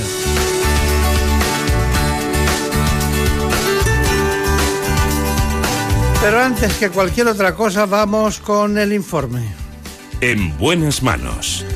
El programa de salud de Onda Cero. Cerca de la mitad de las mujeres que viven en España se encuentran en la menopausia una etapa de grandes cambios en la que son frecuentes diversas dolencias producidas por el descenso paulatino de la producción de estrógenos. Los expertos insisten en que no se trata de una enfermedad, sino de un proceso en la vida de la mujer, que ocurre de media en nuestro país a los 51 años. Entre sus molestos síntomas está la atrofia vaginal, un trastorno que sufre hasta un 45% de las menopáusicas en España y que cursa con picores, sequedad, ardor, pérdidas de orina y molestias en las relaciones sexuales. A pesar de que el índice aumenta tras la menopausia, entre un 10 y un 15% de las mujeres en edad fértil también presenta síntomas, debido entre otros al periodo de lactancia o a algunos tratamientos oncológicos. Hoy en día existen distintas terapias como el láser para mejorar la calidad de vida y las relaciones de pareja de las mujeres con atrofia vaginal. Curiosamente, él fundó, el doctor Santiago Palacios, como ginecólogo en 1989 la primera unidad de menopausia en España en la Fundación Jiménez Díaz. Tengan en cuenta que 1989 es el año en el que se abrieron las puertas de esta casa para empezar a reconstruirla definitivamente y que empezara a emitirse, por eso cumplimos 30 años. Sé que a él le molesta, a mí también, pero han pasado 30 años. Él es autor de más de 300 artículos sobre la salud de la mujer. Sus principales intereses de investigación son la menopausia, la osteoporosis y la disfunción sexual femenina. Doctor Palacios. Doctor Beltrán, ¿qué tal? Bien, ¿no? No sabía eso del 89, ¿no? Sí, bueno, lo de los 30 años, pero empezamos con muchísima ilusión y la seguimos teniendo. Esa es otra historia, ¿no? Eso, ahí, ahí estamos todos, Antena 3 y yo. y el Instituto Palacios. Bueno, pues vamos a hablar de muchas cosas hoy, pero básicamente eh, la atrofia vaginal. Em, ¿por, qué, ¿por, qué, todas las cosas que, que, que, cursan con algún aspecto negativo de la atroficidad o, o la osteoporosis o, la pérdida del coenzima Q10, ¿por qué tienen una variabilidad que empiezan de manera distinta en distintas personas, ¿no? No todo el mundo dice, el día tal de tal año, cuando tengas tal, empieza la atrofia. Bueno, porque cada, cada persona es un mundo, ¿no? Y la cantidad, en mi caso, por ejemplo, hablando de la atrofia vaginal, las, los receptores estrogénicos en la vagina son diferentes. Pero de una manera u otra, la, atrofia vaginal sí que es una enfermedad progresiva. Es decir, que comienza con la menopausia, con la depresión de los estrógenos y progresivamente va a más. Esa mujer que tiene a lo mejor 55 o 60 años y ya comienza a notar esa sequedad vaginal con dolor en las relaciones sexuales, que sepa que como es progresiva va a continuar y al revés cada vez a más. Y por eso un poco queremos llamar la atención que no sea una enfermedad silenciosa, que afortunadamente cada vez las mujeres lo dicen más a los ginecólogos o ginecólogas, pero que lo sepan, que lo hablen y que lo digan, porque afortunadamente, y por eso estamos aquí, tenemos hoy un montón de tratamientos diferentes que merecen la pena, porque previenen unos y otros curan. Claro. Curan durante ese momento, porque realmente tiene que ser un tratamiento crónico y progresivo. Claro, claro. Pero eh, el, grueso de mujeres que tienen atrofia eh, está en ese grupo de 45 a 50 años. No, ahí es cuando comienza. Eh, cuando realmente empiezan a notar más molestias es alrededor de los 60 años, 55 a 65, que es la época en que continúan teniendo una actividad sexual importante y ya notan ese dolor y esas molestias. Yo creo que como todo, como igual que las mujeres echan y los hombres, con la sequedad, cremas hidratantes en la piel, tienen que tener en cuenta que la vulva y la vagina tienen que ser igualmente hidratadas y cuidadas. ¿Cuál es, eh, vamos a hablar sin relaciones sexuales y luego con relaciones sexuales, ¿cuál, ¿cuál, es el primer síntoma que aparece en una atrofia? Sequedad. Notan tanto la parte externa que llamamos los ginecólogos vulva, bueno, que tú sabes muy bien, y la parte interna que es la vagina, notan sequedad, falta de flujo, que realmente se exterioriza o, o se interpreta mucho mejor cuando notan esa molestia, eh, ese roce, ese escozor en la relación sexual. Ahí ya lo definen muy claramente. Y por lo tanto empieza con sequedad y continúa con dolor en las relaciones. Bien. Eh, em, aparte de la, la sequedad genera como consecuencia picores o molestias cuando hay relaciones. Picores, molestias incluso sangrado, puede haber pequeño sangrado y sobre todo que muchas veces lo que pasa es que no pueden llegar a completar esa relación sexual. Donde más les molesta, donde más les duele es en la entrada de la vagina, lo que llamamos nosotros el introito, ¿verdad? El vestíbulo. Ahí es realmente donde notan un mayor dolor que muchas veces incluso se contraen y no permiten. Eh, claro, ante el dolor hay una, hay una contracción. Está, está bien. Bueno, eh, en cuanto al, a las relaciones sexuales, ¿hacen perdurar más tiempo las relaciones sexuales el que se produzcan estos fenómenos? ¿o no? Claro, la relación sexual es la mejor manera de prevenir la atrofia, porque realmente la actividad sexual que dilata toda la vagina que es un espacio virtual, normalmente está cerrada y con la relación sexual se abre, ¿no? Y que además el esperma no deja de tener una serie de sustancias hidratantes, es la mejor manera de tener una vida sexual activa y de prevenir la atrofia. Bueno, vamos a, seguir con este tema porque a mí me, apasiona el tema de la es que es muy terrible el saber que tienes algo. Veo que hace muchas cosas que no deberían hacer. ¿Qué es lo que una mujer no debe hacer cuando tiene atrofia vaginal. Me refiero en el tema que a veces eh, algunas por un tema de higiene o por la propia sequedad se ponen cremas, se ponen... Hay algunas cosas que a lo mejor no son buenas hacerlas. Bueno, todo lo que sean baños y duchas vaginales no nos gusta nada a los ginecólogos. La naturaleza es sabia y, por ejemplo, en la época reproductiva, en la época que son jóvenes, el propio flujo y el arrastre limpia, ¿verdad?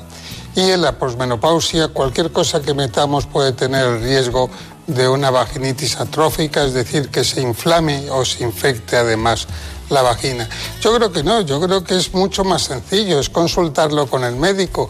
Hoy por hoy todos los médicos, no solo los ginecólogos, sino los médicos de atención primaria, saben que es un proceso del envejecimiento que produce síntomas y tenemos muchas herramientas terapéuticas. Luego lo que tienen que hacer es consultar, tan sencillo como consultar, para evitar que vaya a más. Se ha demostrado que cuanto antes se traten, van a mejorar mucho más y más rápido y van a evitar el que lleguen a una atrofia severa, que eso es horrible. Claro, claro. Bueno, eh, realmente hay muchas innovaciones en todos los ámbitos de la medicina. Hay uno de ellos que, a mí me ha llamado especialmente la atención, que es ese gel, un gel de tipo doméstico, que con científicos japoneses se puso en marcha para elegir el sexo de los bebés, ¿no? Y, al final es una, no, es una tontería, pero es una cuestión muy sencillita, ¿no? Pero tiene su, su mérito poner a, a, correr la carrera de los espermatozoides y también lo que es el X y el Y, a ver quién llega antes o quién se relantiza para conseguir que sea de un sexo o de otro. ¿No le parece una cosa muy curiosa, no? Sí, sí, pero vamos, tiene su, como dices, eh, su fundamento, ¿verdad? Tiene ahí su, que es la energía que gasta el espermatozoide subiendo, ¿no? Que necesita seguir siendo alimentado. Bueno, eh, ¿usted ha tenido más niños o más niñas? He tenido dos niñas y un niño. No, ¿y como actividad profesional? Ah, como actividad, pues quizá niñas, quizá niñas, quizá niñas. Las niñas son más fuertes, ahí están. quizá niñas. Bueno, la verdad es que la ilusión es tanto de la madre, del padre y del ginecólogo, es lo mismo, con qué tal que salga sano, que es lo que nos exigen, es lo importante. Yo conozco una de las niñas que trajo. Ah, claro, sí, la mayor, Paula. Paula. Y yo conozco también otro de usted. ¿Sí? Mucho, la mayor. Está bien. Bueno, es lo que hacíamos allí juntos en la Fundación Jiménez Díaz. Bueno, una, una cuestión muy importante es que ustedes deben saber que el deterioro de la musculatura del suelo pélvico provoca trastornos como incontinencia urinaria o disfunción sexual. De hecho, el 45% de las españolas sufre atrofia vaginal, como hemos dicho, después de la menopausa. Tecnologías como el láser o la magnetoterapia solucionan muchos problemas que afectan a la calidad de vida de la mujer. Quedan cosas por saber. Primero, eh, usted decide la intervención de este tipo eh, por una atrofia vaginal. ¿Qué recomienda antes de volver a la consulta para hacerlo? ¿Le recomienda algo aparte de que haya mucha higiene en todos los sentidos? Bueno, sí. Eh, nosotros primero tienes que se tiene que descartar que no haya ninguna infección ni en vagina ni en vejiga. Bien. Claro, es calor y si es calor la estimula una infección. Luego, para eso hay que hacer primero un examen vaginal y de vejiga. Y simplemente que vengan rasuradas, si es posible, para mejorar realmente la, visibilidad, no por otra cosa, y ya está. No se necesita más. Pueden, salen al cabo de 20 minutos eh, andando y pueden ir en coche y pueden hacer su vida normal. Lo único que se les pide es que después de realizar el láser, que durante cinco días no tengan relaciones sexuales, que durante cinco días no hagan ningún ejercicio brusco, eh, pueden andar 5 kilómetros, sí, 20 kilómetros no. Y finalmente que no se moje, que no esté muy mojada la vagina. Se pueden duchar, pero no bañar. Y durante cinco días eso es muy simple. Bueno, si son siete no pasa nada. Si son siete no pasa nada. Una pregunta que, quería hacerle es, em, bueno, em, ¿ya es para toda la vida? No, no. Eh, se hace la primera vez que haces por atrofia vaginal o por incontinencia, que es muy parecido, eh, realmente hay, hay, que hacer tres sesiones, con una diferencia entre una sesión y otra de cuatro a seis semanas. ¿Por qué? Porque cuesta al tejido colágeno producirse y por lo tanto hay que perder un poquito, hay que esperar ese tiempo. Y después se necesita una sesión como recordatorio una vez al año, porque nosotros somos capaces de producir colágeno, pero no somos capaces de mantenerlo, sino que con el tiempo va bajando otra vez el colágeno y por eso hay que hacer un recordatorio una vez al año. Perfecto. Bueno, eh, usted sabe, y lo hemos aprendido todos, que hay varios tipos de incontinencia, ¿no? Vamos a ir con ellos porque también es otro de los factores por los que se presenta en la consulta, la incontinencia urinaria. Espero que Marina Turiak salga del burladero después y nos diga las preguntas que tiene. En fin, claro. vamos a ello. Definida como una pérdida involuntaria de orina, la incontinencia afecta tanto a hombres como a mujeres, jóvenes y menos jóvenes, aunque existe una clara prevalencia en ellas a partir de la menopausia. En nuestro país unos 6 millones de personas la sufren en algún grado. La Organización Mundial de la Salud advierte que la incontinencia es un problema de salud pública que incapacita a cerca de 200 millones de personas en todo el mundo. Y aunque no se considera un trastorno grave para la salud, según los expertos, la calidad de vida de quienes la sufren es peor que la de los enfermos de diabetes o de artritis reumatoide. Además, la incidencia de la incontinencia urinaria está aumentando en las últimas décadas debido, entre otras razones, al envejecimiento de la población. Esta patología puede llegar a causar ansiedad, depresión y aislamiento social. Bueno, eh, ya he visto lo que hay. Eh, ¿Qué me dice la incontinencia urinaria? Porque yo recuerdo las incontinencias urinarias que solucionábamos quirúrgicamente, pero eh, aquí ¿qué hacemos? Bueno, primero es que recordar esas, esos tipos de incontinencia urinaria. El que llamamos nosotros de estrés o de esfuerzo, que es cuando una mujer tose, ríe, corre, salta y que se le escapa al pis. Ese es un tipo. Y que tiene una manera de actuar diferente o de tratar. Otro tipo es lo que llamamos de urgencia es cuando a una persona le entran ganas y no llega, no tiene tiempo. Es muy típico cuando una persona llega a casa, ¿verdad? Y sabiendo que hay un cuarto de baño, cuando abre, tiene que salir corriendo y se le escapa. Y la tercera es la mixta, que hay un poquito de ambas. La más frecuente y la más habitual y la que tiene mucho que ver con los partos y con, también con gente joven es la de estrés, es decir, la de la que corriendo se escapa al piso, tosiendo, etc. Después, la siguiente sería la mixta, que es bastante frecuente. Y la de urgencia es más típica de la persona con la edad, al cabo de los años, es que te levanta muchas veces, dos o tres veces por la noche y que por lo tanto lo han dicho muy bien eh, ahora, que es la calidad de vida se deteriora mucho. Muchas veces no vas al teatro pensando que no vas a aguantar durante toda la obra. Es un tema que realmente está ahí, que nos preocupa y por eso esta explosión de nuevos tratamientos que yo creo que es maravilloso. Bueno, doctor Palacios, eh, vamos a, hablar del suelo pélvico, ¿no? Eh, vamos a hablar de la magnetoterapia, de los campos magnéticos. La magnetoterapia es un tratamiento que utiliza energía electromagnética focalizada de alta intensidad para estimular los músculos del suelo pélvico.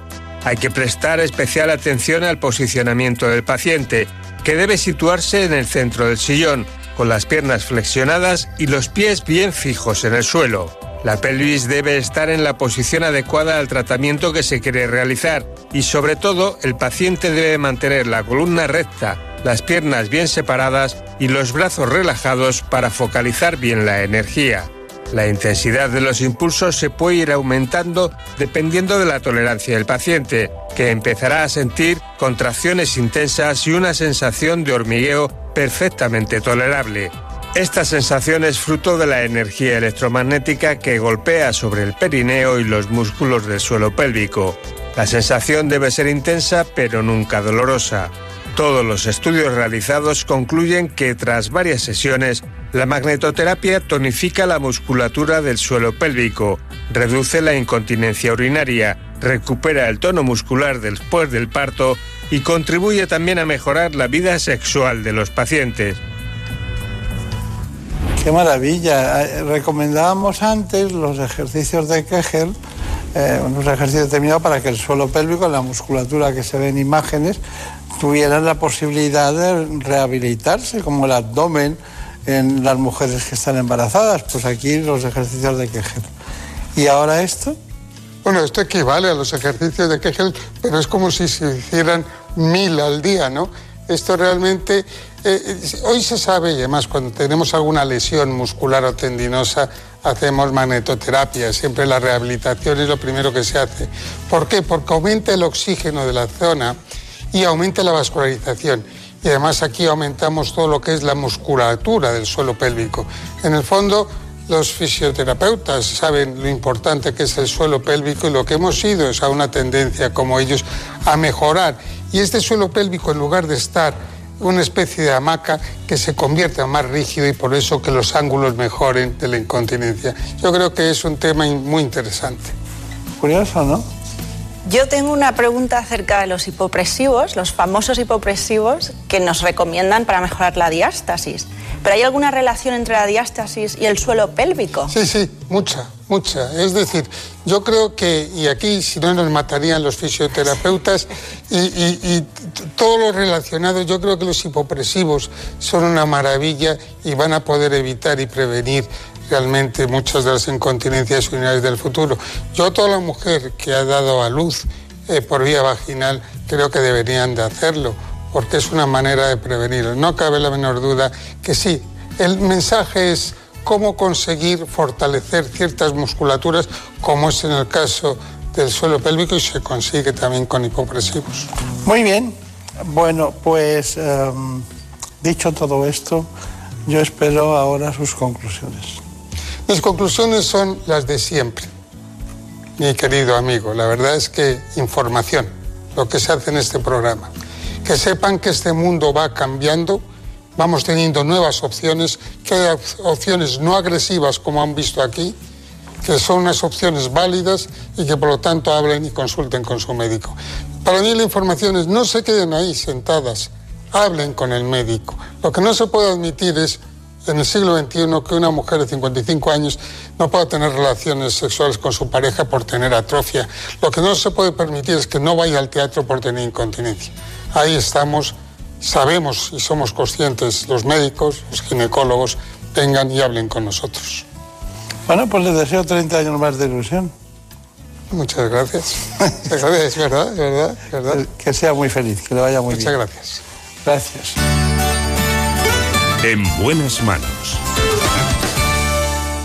En Murprotec seguimos estando a tu lado frente a las humedades y nunca dejaremos de pensar en tu salud. Por eso apoyamos a todos aquellos que lo necesitan, ampliando en 500.000 euros nuestro bono social familias y empresas.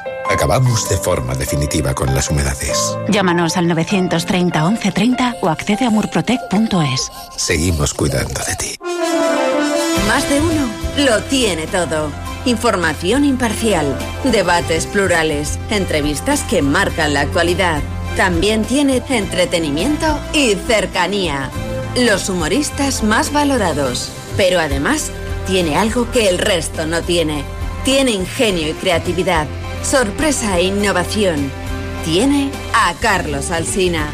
Bien, hoy lo vamos a hacer todo al revés. El objetivo que tenemos es no poner un pie en el estudio de radio contándoles lo que sucede y lo que suena aquí fuera. Estamos en Onda Cero transmitiendo el entierro de Benito Pérez Galdós. Estamos eh, emitiendo desde la Plaza de la Nos Villa. hemos venido hoy aquí a hacer una inmersión, enterarnos de cómo es un día cualquiera en la vida de quienes trabajan la tierra, de Todo en un solo programa.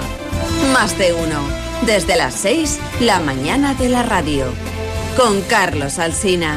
Te mereces esta radio. Onda Cero. Tu radio.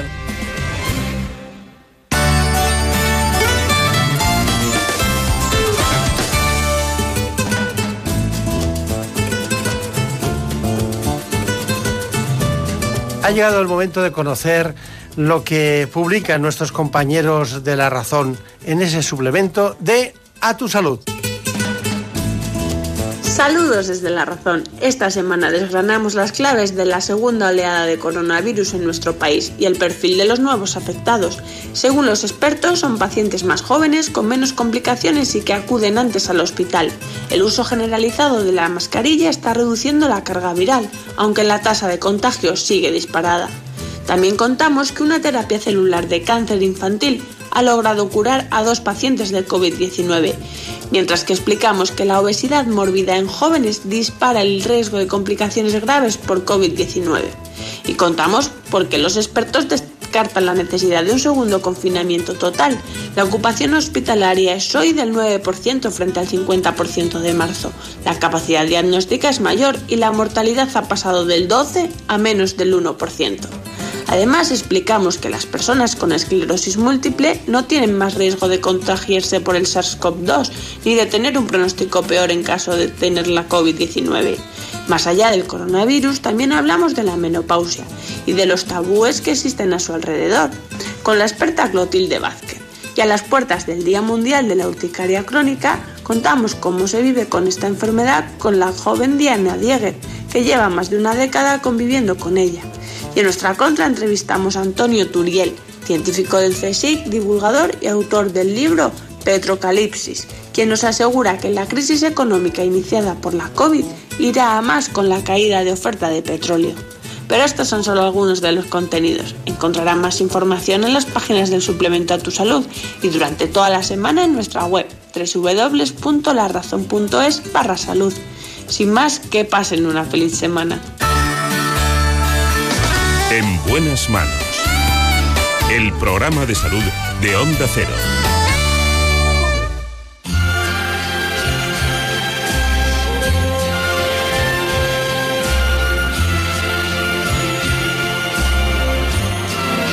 Me han dicho que en esta noche no solo hubo canciones, también hay otros extraños en la noche. Aquellos que se levantan y van a la nevera. Something in your Aquellos que trasladan al plano oral sus deseos y sus angustias. Y cómo no, los trastornos de la conducta. Hoy vamos a hablar con la doctora Carmen Ponce de León. Lo haremos sobre este tema. Trastornos de la conducta alimentaria. Little did we know, love was just a glance away, a warm embracing dance away. And ever since that night, we've been together, lovers at first sight. In love forever, Vamos a out. conocer de momento Un informe exhaustivo de este asunto. En buenas manos. Los trastornos de la conducta alimentaria han existido siempre, aunque en los últimos años su prevalencia ha aumentado considerablemente y ya se habla de una nueva epidemia del siglo XXI. Entre los factores que pueden desencadenar estos problemas están el modelo actual de belleza, que impone un cuerpo más delgado. También juegan un papel importante en la genética y una personalidad perfeccionista y autoexigente. La persona aprende a hablar de su sufrimiento a través de su relación con la comida, conducta que tiene unas repercusiones muy graves. Los problemas más comunes son la anorexia y la bulimia, y afectan mucho más a mujeres que a hombres. Se calcula que alrededor de 400.000 personas padecen en España algún trastorno de la conducta alimentaria y la mayoría de los pacientes son chicas entre los 12 y los 24 años, aunque según los expertos se dan cada vez más en mujeres que han superado la treintena y en varones. Acude a nuestro espacio una gran especialista en psiquiatría con una gran experiencia, la doctora Carmen Ponce de León. ¿Qué tal? ¿Cómo se encuentra? Muy bien, muchas gracias. Usted trabaja en, en Pozuelo, concretamente, en el Hospital Quirón de Pozuelo. ¿Qué tal se encuentran por allí? Muy bien. Es un lugar donde se trabaja muy bien. Sí, sí. Bueno, ¿y, cuántos pacientes ven ustedes de, esto, de trastornos de la conducta alimentaria? Pues si, si contamos el número total de consultas al año, son muchas consultas, pueden estar del- en el orden de los mm, 4.000. Lo que ocurre es que muchos de estos pacientes están allí en tratamiento y entonces vienen con cierta frecuencia. Claro. Vemos del orden a lo mejor de cuatro o cinco pacientes al mes, nuevos, me refiero a pacientes nuevos. Claro. ¿Y, y- y usted cree que nuestro país está bien dotado de psiquiatras expertos en trastornos de conducta alimentaria o hay, hay- tengo la sensación de que hay un poquito de, de mezcolanza de trastornos, ¿no? de que a lo mejor eh, hay trastornos como una depresión o una ansiedad que pueden dar lugar a similitudes con trastornos de la conducta alimentaria y se confunden y los padres se cansan, los, los escolares también. ¿Hay algo de eso? Sí, sí, hay algo de eso porque además, es decir, aparte de que es muy común el que coexistan trastornos de conducta alimentaria con otros problemas, por ejemplo, en bulimia nerviosa, pues hay un, un 10% aproximadamente de pacientes con depresión. Quiero decir que hay muchas veces mm, dos patologías que están coexistiendo en el mismo paciente. Pero además de eso, yo creo que los padres muchas veces también se, se confunden porque eh, esta población juvenil que tenemos actualmente, pues como mm, es gente muy delgada, como la, la moda es de estar tan delgado, pues realmente así como hace 25 años era muy clara la diferencia entre una persona que tenía una anorexia y una persona que no la tenía, hoy pues no es tan claro.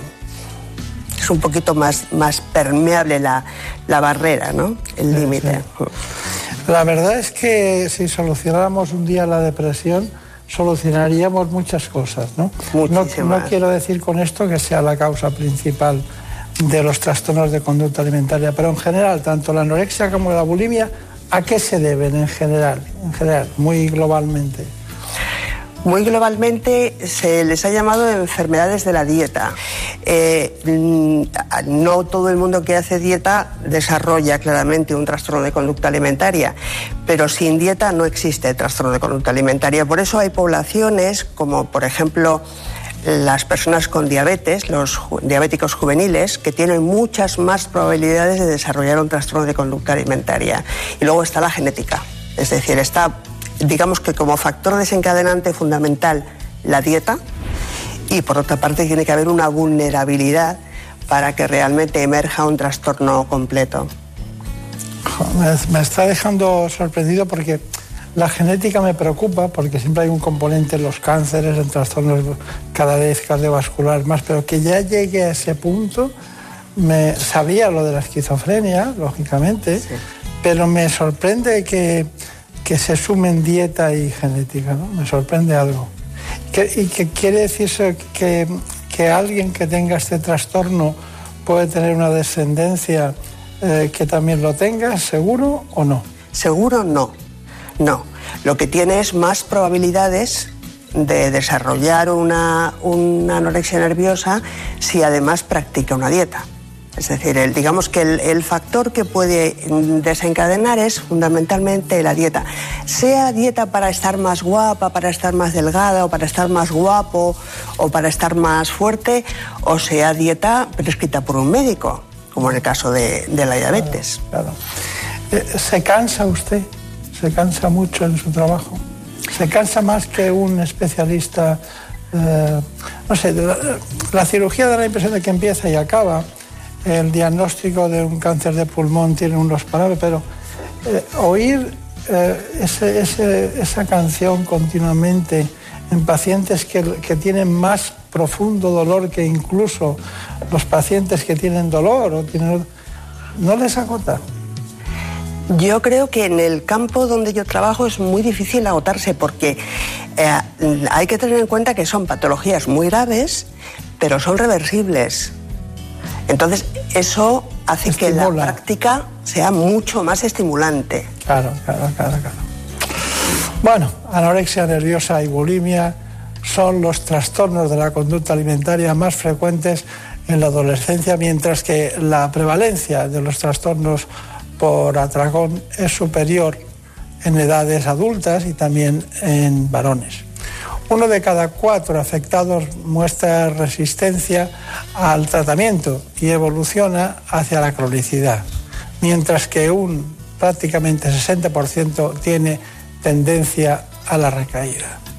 O sea que ustedes están trabajando con esos parámetros. No me extraña por eso de que haya asociaciones, como este es el caso, eh, de ADARNE, Asociación en Defensa de la Atención a, la Anorexia Nerviosa y, Bulimia, y aquí tengo un documento que pueden ustedes ver perfectamente, que es Guía de la Información y Prevención y Ayuda a la Anorexia Nerviosa y Bulimia. ¿Les ayudan a ustedes este tipo de asociaciones? Por supuesto. ADANARE en concreto además desarrolla una tarea informativa y de apoyo. ADANA en realidad es una asociación de familiares creada por familiares que tiene ya muchos años trabajando y por supuesto que ayudan. 30 años creo que son los que Muchos años, sí, sí. Claro, o sea que viene de lejos la historia. Bueno, desde desde la última, digamos, revolución en todos los sentidos de, la sociedad, ¿no? tecnológica, en todo ese tipo de sociedad en la que es más acumulativo, escolarizada, ¿eh? en la que, pues claro, los padres se, tienen que, reunir. María Turia, bueno, ¿qué preguntas tienes tú para la doctora Ponce de León? el, ritmo, el ritmo de vida actual nos lleva a comer muy poco en familia y los adolescentes están en el instituto y demás. ¿Están los centros educativos preparados para detectar un caso de trastorno de conducta alimentaria? Yo creo que eso es muy variable, es decir, que es una, una cuestión de sensibilidad y de la propia historia del centro. Es decir, sí que hay colegios públicos y privados en los que han tenido casos, se han enterado de que los tenían y entonces están más atentos o tienen más tendencia pues a, fijarse ¿no? en cómo en si las niñas o los chicos adelgazan muy bruscamente o en si comen peor pero tiene mucho que ver con la historia del centro porque yo creo que las campañas que se hacen para prevenir trastornos de conducta alimentaria en el medio escolar, la mayor parte de las veces lo que eh, se centran mucho en la educación nutricional y entonces no, no parece que eso nos ayude a una detección precoz, por lo menos no de forma evidente. ¿Y el, y el entorno familiar, familiar, tenemos que aprender a ayudarles? ¿O porque a veces puede ser contraproducente el, venga, haz el favor de, de comer, de acabarte todo lo que hay en el plato? ¿Debemos acudir a terapia con ellos? Hay que acudir a terapia con ellos. De hecho, la familia, yo creo que es el, en estas patologías es uno de los pilares del tratamiento.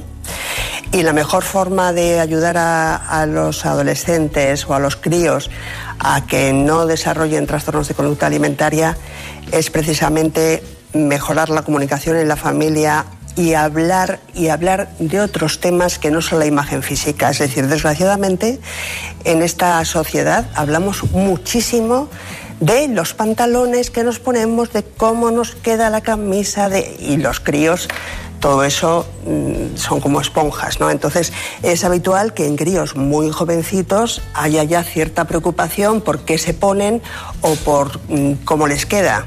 Y luego hay también una especie de, de obsesión con, con, combatir la obesidad que muchas veces raya va más allá de lo que debiera, ¿no? Es decir, a, los niños que son un poco gorditos, pues a veces en el cole se les insulta y todo eso lleva a que uno se preocupe más y más, un niño, quiero decir, o a una niña, se preocupe más y más de su aspecto y tenga más tendencia a comer menos.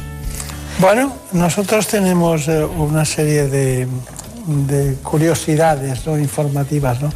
Una es la vigorexia, ¿no? Eh, esa obsesión que tienen algunos para estar fuertes, musculosos, eh, la tablet famosa, ¿no? Yo tengo dos, para que se note que... Pero bueno, bromas aparte, eh, también aparte de la vigorexia, según datos de la Organización Mundial de la Salud, dice que el 28% de la población próximamente tendrá problemas de este tipo. Y en este caso hemos rescatado una información de lo que se llama la ortorexia. Ejercicio físico. Y una más. Venga, arriba. Alimentación saludable. Cada vez nos preocupamos más por nuestra imagen, pero llevar al extremo esta preocupación puede derivar en un trastorno, la ortorexia. Cuando las personas llevan al extremo una alimentación saludable en el que ellos consideran determinados alimentos como saludables y solamente pueden consumir esos alimentos. Según la Organización Mundial de la Salud, afecta ya al 28% de la población de países desarrollados y varios son los aspectos que ayudan a detectarla se sienten muy culpables una vez que han consumido comida que no era la que, la que ellos consideraban que es saludable. Eh, llegan a aislarse del resto de gente porque su dieta, digamos, les hace que, que permanezcan fuera de, del resto de, de, sus, de sus amigos, pierden el gusto por comer, pierden el gusto por estar con otros. Aseguran los expertos que las redes sociales y la imagen de cuerpos idealizados influye mucho en el desarrollo de estos casos. A esta gente que tiene un montón de seguidores, pues ¿qué ocurre? Que se ven muy influenciados por estos consejos que da esta gente y a veces los consejos, bueno, pues no siempre son del todo acertados. Por eso recomiendan... que hay que mirar es que detrás de toda la información científica siempre haya referencias científicas y siempre haya profesionales de, debidamente cualificados. Porque comida es salud y la salud nunca puede estar en riesgo. Pues está, está en, en riesgo. Eh, yo no le, no le voy a plantear cuestiones de, de medicación hasta el final del espacio porque debe ser muy complicado el tratamiento de la, de la, anorexia y de la bulimia, pero sí quería decirle a todos ustedes que los trastornos de la conducta alimentaria los sufren en mayor medida la población femenina, un 90%. Son la tercera causa de enfermedad crónica en la adolescencia y también la anorexia nerviosa y la bulimia son los trastornos de la conducta alimentaria más frecuentes en la adolescencia. Es así, los afectados presentan asociadas otras patologías, eh, diríamos que son psiquiátricas, pero pseudopsiquiátricas, como son en los últimos años han aumentado los trastornos de comportamiento en niños y en adolescentes. Además, la incidencia de los trastornos alimentarios se ha multiplicado por 10, que no son eh, asuntos menores que se multipliquen por 10. Nosotros, eh, eh, estos, estos, estos aspectos coinciden, supongo, con los datos que tenemos de su consulta, ¿no? Coinciden, ¿no? Pero, claro, ¿qué, hace, ¿qué puede hacer a Danner, como hemos visto, y usted ha calificado de que pueden ayudar mucho en todos los sentidos. Hemos acudido a Danner y hemos hablado con la presidenta, con Pepi Aymat y también con Isabel Martínez, que es la psicóloga. ¿Las conoce? Sí. Pues eh, ellas eh, se han prestado para todos ustedes eh, para este informe. ADANER es una asociación sin ánimo de lucro en defensa de la anorexia nerviosa y la bulimia. Nosotros tenemos para los pacientes grupos de autoayuda para anorexia y bulimia. Esto no es un tratamiento eh, individual, pero sí que es una forma de que ellos vayan conectando y es una ayuda. Mm, hacemos eh, dos charlas informativas en el Hospital Niño Jesús para familiares y afectados, donde ahí pues salen eh, sabiendo que, realmente que es un trastorno, un trastorno grave, pero sí que también saben qué sitios donde acudir. Pueden acudir a cualquier otra asociación, pero que sí que es verdad que si no acuden a un lugar donde las familias les ayuden, les centren y que sepan cómo comportarse, esto es imposible hacerlo solos, porque solos no se puede. Nuestra asociación ofrece un acompañamiento tanto a los pacientes, a las personas afectadas, como a las familias en lo que es el camino de, búsqueda de tratamiento y en el proceso de, recuperación. Todos los psicólogos y todos los profesionales que, se dedican a este mundo eh, eh, no, nos cansamos de, insistir en que los síntomas, lo que tiene que ver con eh, la alteración en, el comportamiento alimentario, lo que tiene que ver con el peso y la figura, son síntomas de un malestar eh, más profundo. siempre decimos que es la punta del iceberg y, esto no se trata de algo frívolo, ni de un capricho, ni de algo que se pueda solucionar eh, por uno mismo o simplemente con fuerza de voluntad o con mano dura, sino que son trastornos graves más complejos y más serios de lo que la mayoría de la población piensa y que requieren un tratamiento especializado. Bueno, hay muchas maneras de, terapia de apoyo en todos los al margen de lo que de la, del, del senso estricto de la de la sensibilidad, el conocimiento, la complicidad, el trabajo y sobre todo la especialización de un psiquiatra, ¿Qué, ¿Cuál sería, qué sería mejor? ¿Psicoterapia? ¿Psicólogo? Aquí tengo psiquiatra, endocrino ambulatorio, pues eh, niveles de tratamiento como el centro de día, el ingreso en hospitales. ¿Cuándo hay que ingresar a alguien en un hospital?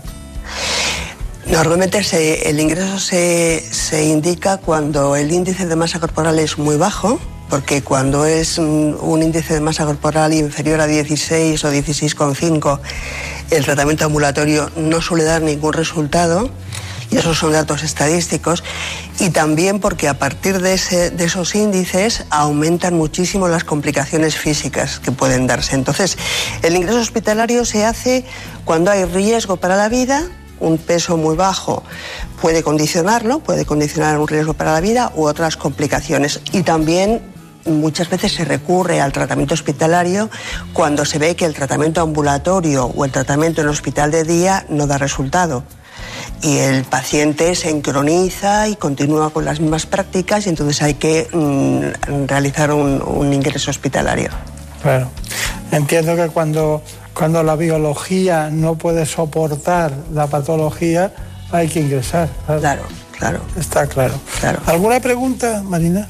¿Pueden llegar a curarse definitivamente o requieren de controles de por vida? Pueden llegar a curarse definitivamente. Eso es además muy importante decirlo, repetirlo y escucharlo. Es decir, hay un porcentaje muy alto de pacientes que se curan por completo y que no presentan ninguna secuela a lo largo de la vida adulta. Y a este tipo de, o sea, a estas personas que sufren este trastorno, ¿cómo les afectan las rutinas, los horarios, el sueño ¿Cómo les afectan? Sí, positivamente, negativamente. Muy positivamente. Porque son personas que son muy perfeccionistas, Sí, es- sí. brillantes estudiantes. Sí. Entonces, en términos generales, lo que una de las cosas que, que el tratamiento lleva consigo es, mm, digamos, que haya un autocuidado, que haya una higiene del sueño, que haya cinco comidas al día, que se viva con un cierto orden. Y mientras el trastorno está activo, ese, digamos, esa especie de seguridad, de saber uno para qué se levanta todos los días y saber cómo va a tener ocupadas las horas, eso es fundamental. Por eso insisto yo en que la familia es, un- una, es una columna del, del tratamiento. Usted ha matizado que eh, este tipo de trastornos de la dieta, que le voy a llamar yo de la dieta, tanto la anorexia como la bulimia, eh, tienen una gran influencia en las redes sociales, una gran influencia. Antes de contestarme a esa pregunta, mm, mm, ¿cuándo hay que sospechar que alguien puede tener algún tipo de trastorno? Cuando es incipiente, ¿cuándo, cuándo usted piensa que puede decir, cuidado con esto? Son trastornos de la conducta. Entonces, lo habitual es que se vean comportamientos un poco desviados en cuanto a la alimentación. Es decir, muchas veces los adolescentes pues empiezan a rechazar algún tipo de alimento o a preguntar, mm, ¿esto engorda? o a consultarlo o a mm, preguntarles a, los familiares cómo les ven o a pesarse mm, con frecuencia si hay báscula en el baño. Y luego yo creo que los cambios de humor los, los cuentan todas las familias. Es decir, las familias cuentan que han empezado los críos pues a aislarse, a hablar menos. Se meten en el baño, están Se meten en el baño y están mucho tiempo. Claro, a veces eso es común en, en la adolescencia, el que la gente esté más a lo suyo, pero eso acompañado de cambios con la alimentación eh, es un poco más de, de sospechar. Doctora Ponce de León, tenemos eh, un testimonio de una paciente que tiene 22 años de anorexia nerviosa, eh, pero quería que pensara cuál es el proceso que utiliza usted y que le va mejor para sacar a alguien del pozo en este sentido, ¿no? Piense las etapas ¿eh? y cómo, cómo las construye el psiquiatra para que vaya bien. Bueno, mm, ya sé que hay recaídas. ¿Cuán- ¿Qué porcentaje? No, no tenemos cálculos muy fidedignos del porcentaje de recaídas, pero vamos, son bastante frecuentes. son frecuentes, pero ustedes eh, la, la mitad la mitad se lo llevan se lo llevan por delante. Quiero decir que lo solucionan prácticamente, ¿no? Sí, no, y además las recaídas también se tratan. ¿eh? Y aunque haya recaídas, mm, puede que el tratamiento luego mm, tenga de, de resultado. Claro. Testimonio de Nerea. Dile al patito feo que es un cisne y hará lo que sea por mantener el trofeo. Pero el trofeo tuvo un precio muy alto. Desde los 12 años, Nerea padece anorexia. Con 20 años fue mi primer ingreso y pesaba 32 kilos. Luchará por tener el cuello más largo, el plumaje más blanco. Y antes muchos engaños y un laberinto de terapias. La mente de Nerea se había convertido en una calculadora de calorías. Medía su vida en galletas. Entonces ya si eran más de 5, que era mi desayuno, yo decía que voy a así de repente a comer algo que es más que mi desayuno, no. Los expertos confirman que los pacientes son cada vez más jóvenes y que ciertos contenidos en redes sociales unido al fenómeno influencer está en el origen de muchos de estos trastornos. Porque ellas son perfectas, son divinas, tienen un cuerpazo. Falta prevención y control, nos dice. Que yo con 12 años pueda ir a un supermercado, comprar pastillas quemagrasas y que nadie me pregunte, oye, ¿son para ti? Oigo entonces que llaman a cenar. Última batalla del día. Los versos fueron siempre un desahogo y ahora los publica por si pueden ayudar a otros. Sabe que va a tener que convivir con la anorexia, pero quiere hacerlo amarrándose a la vida. Sujétame a esta vida caótica pero preciosa y, y, y ámame, que yo también quiero amar. Bueno, eso es lo que quiere todo el mundo, ¿no? Querer y que te quieran. Bueno, eh, ¿cuál es, eh, diríamos, el, el plan de trabajo que tienen ustedes? ¿Cómo lo hacen? Y, y, y cuándo dicen, bueno, esto está orientado, ¿no? El plan de trabajo comienza por recoger la mayor cantidad de información posible. Y para, para, recoger información pues es necesario brindar el espacio, brindar la escucha, que tanto el paciente como los familiares entren en una situación de confianza y de tranquilidad para poder explicar las cosas que les preocupan. Es muy habitual que se diga que estas pacientes no tienen o estos pacientes no tienen conciencia de enfermedad. Es verdad que muchas veces no le dan demasiado valor al hecho de estar tan delgados o de, o de, comer tan poco, pero siempre están preocupados, es decir, pueden tener preocupaciones pues, por un novio mm, con el que tienen mm, problemas o pueden tener preocupaciones por la vida familiar, se preocupan muchísimo por los padres y por la preocupación de los padres y eso es como una especie de, digamos, de círculo vicioso en el que ellos se preocupan por ellas y ellas por ellos. Entonces, en primer término, hay que escuchar las preocupaciones que tienen, no ir tanto a por el diagnóstico, aunque el diagnóstico mm, cualquier especialista pues lo hace rápidamente porque además nos ayudan las analíticas existen analíticas que son bastante orientadoras y una vez que se tiene el diagnóstico el proceso es un poco similar, es decir, se trata de ir tomando decisiones siempre buscando el consenso del paciente y mostrándole los, digamos, los problemas a, los que, a los que le enfrenta su situación. De manera que suele ser un proceso a veces más largo, a veces más corto, pero nunca es rápido. Es decir, la prisa o la impaciencia nunca ayudan. Está claro. Bueno, doctora Ponce ha sido un placer.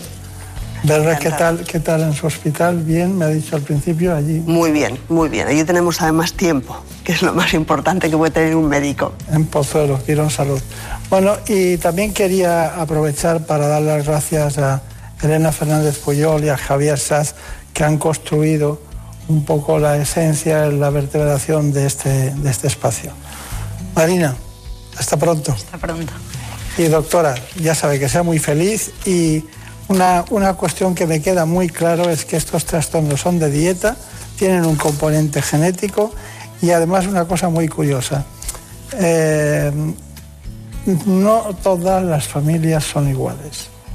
Efectivamente. Y el comportamiento familiar debe influir muchísimo porque tiene un eros y un tanatos, una, una adversidad y una ventaja, y eso influye mucho. Sí. Y ahora todo eso hay que unir las redes sociales. Eso para mí sería el resumen de, de lo que usted Es muy buen resumen, sí. Y los tratamientos deben ser individualizados. Sí, muy buen resumen. Pues muchísimas gracias. Muchas gracias. En buenas manos.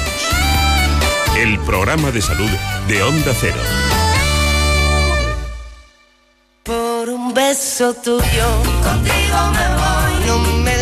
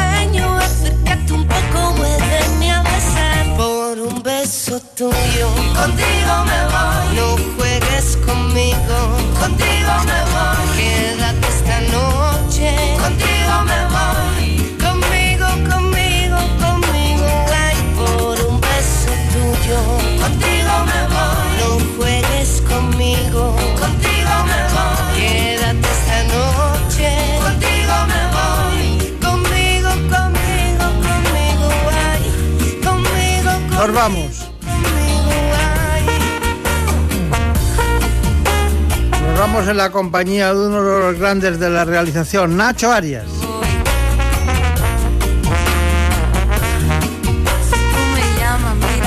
también, como no, a la productora que ustedes ya conocen de siempre, Marta López Llorente.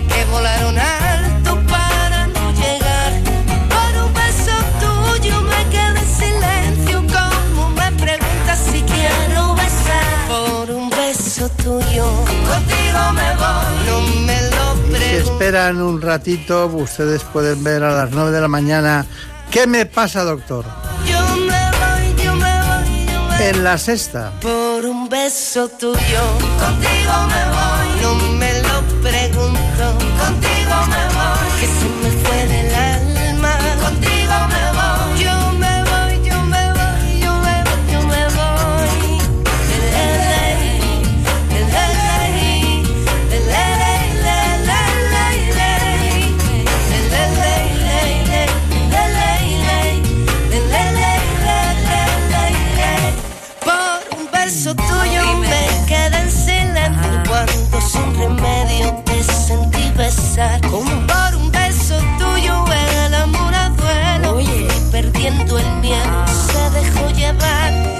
se enreda el tiempo mojando los sueños y tu boca loca me quiso engañar. Por un beso tuyo ya no tengo dueño, acércate un poco, muéveme a besar. Por un beso tuyo, contigo me voy, no juegues conmigo, contigo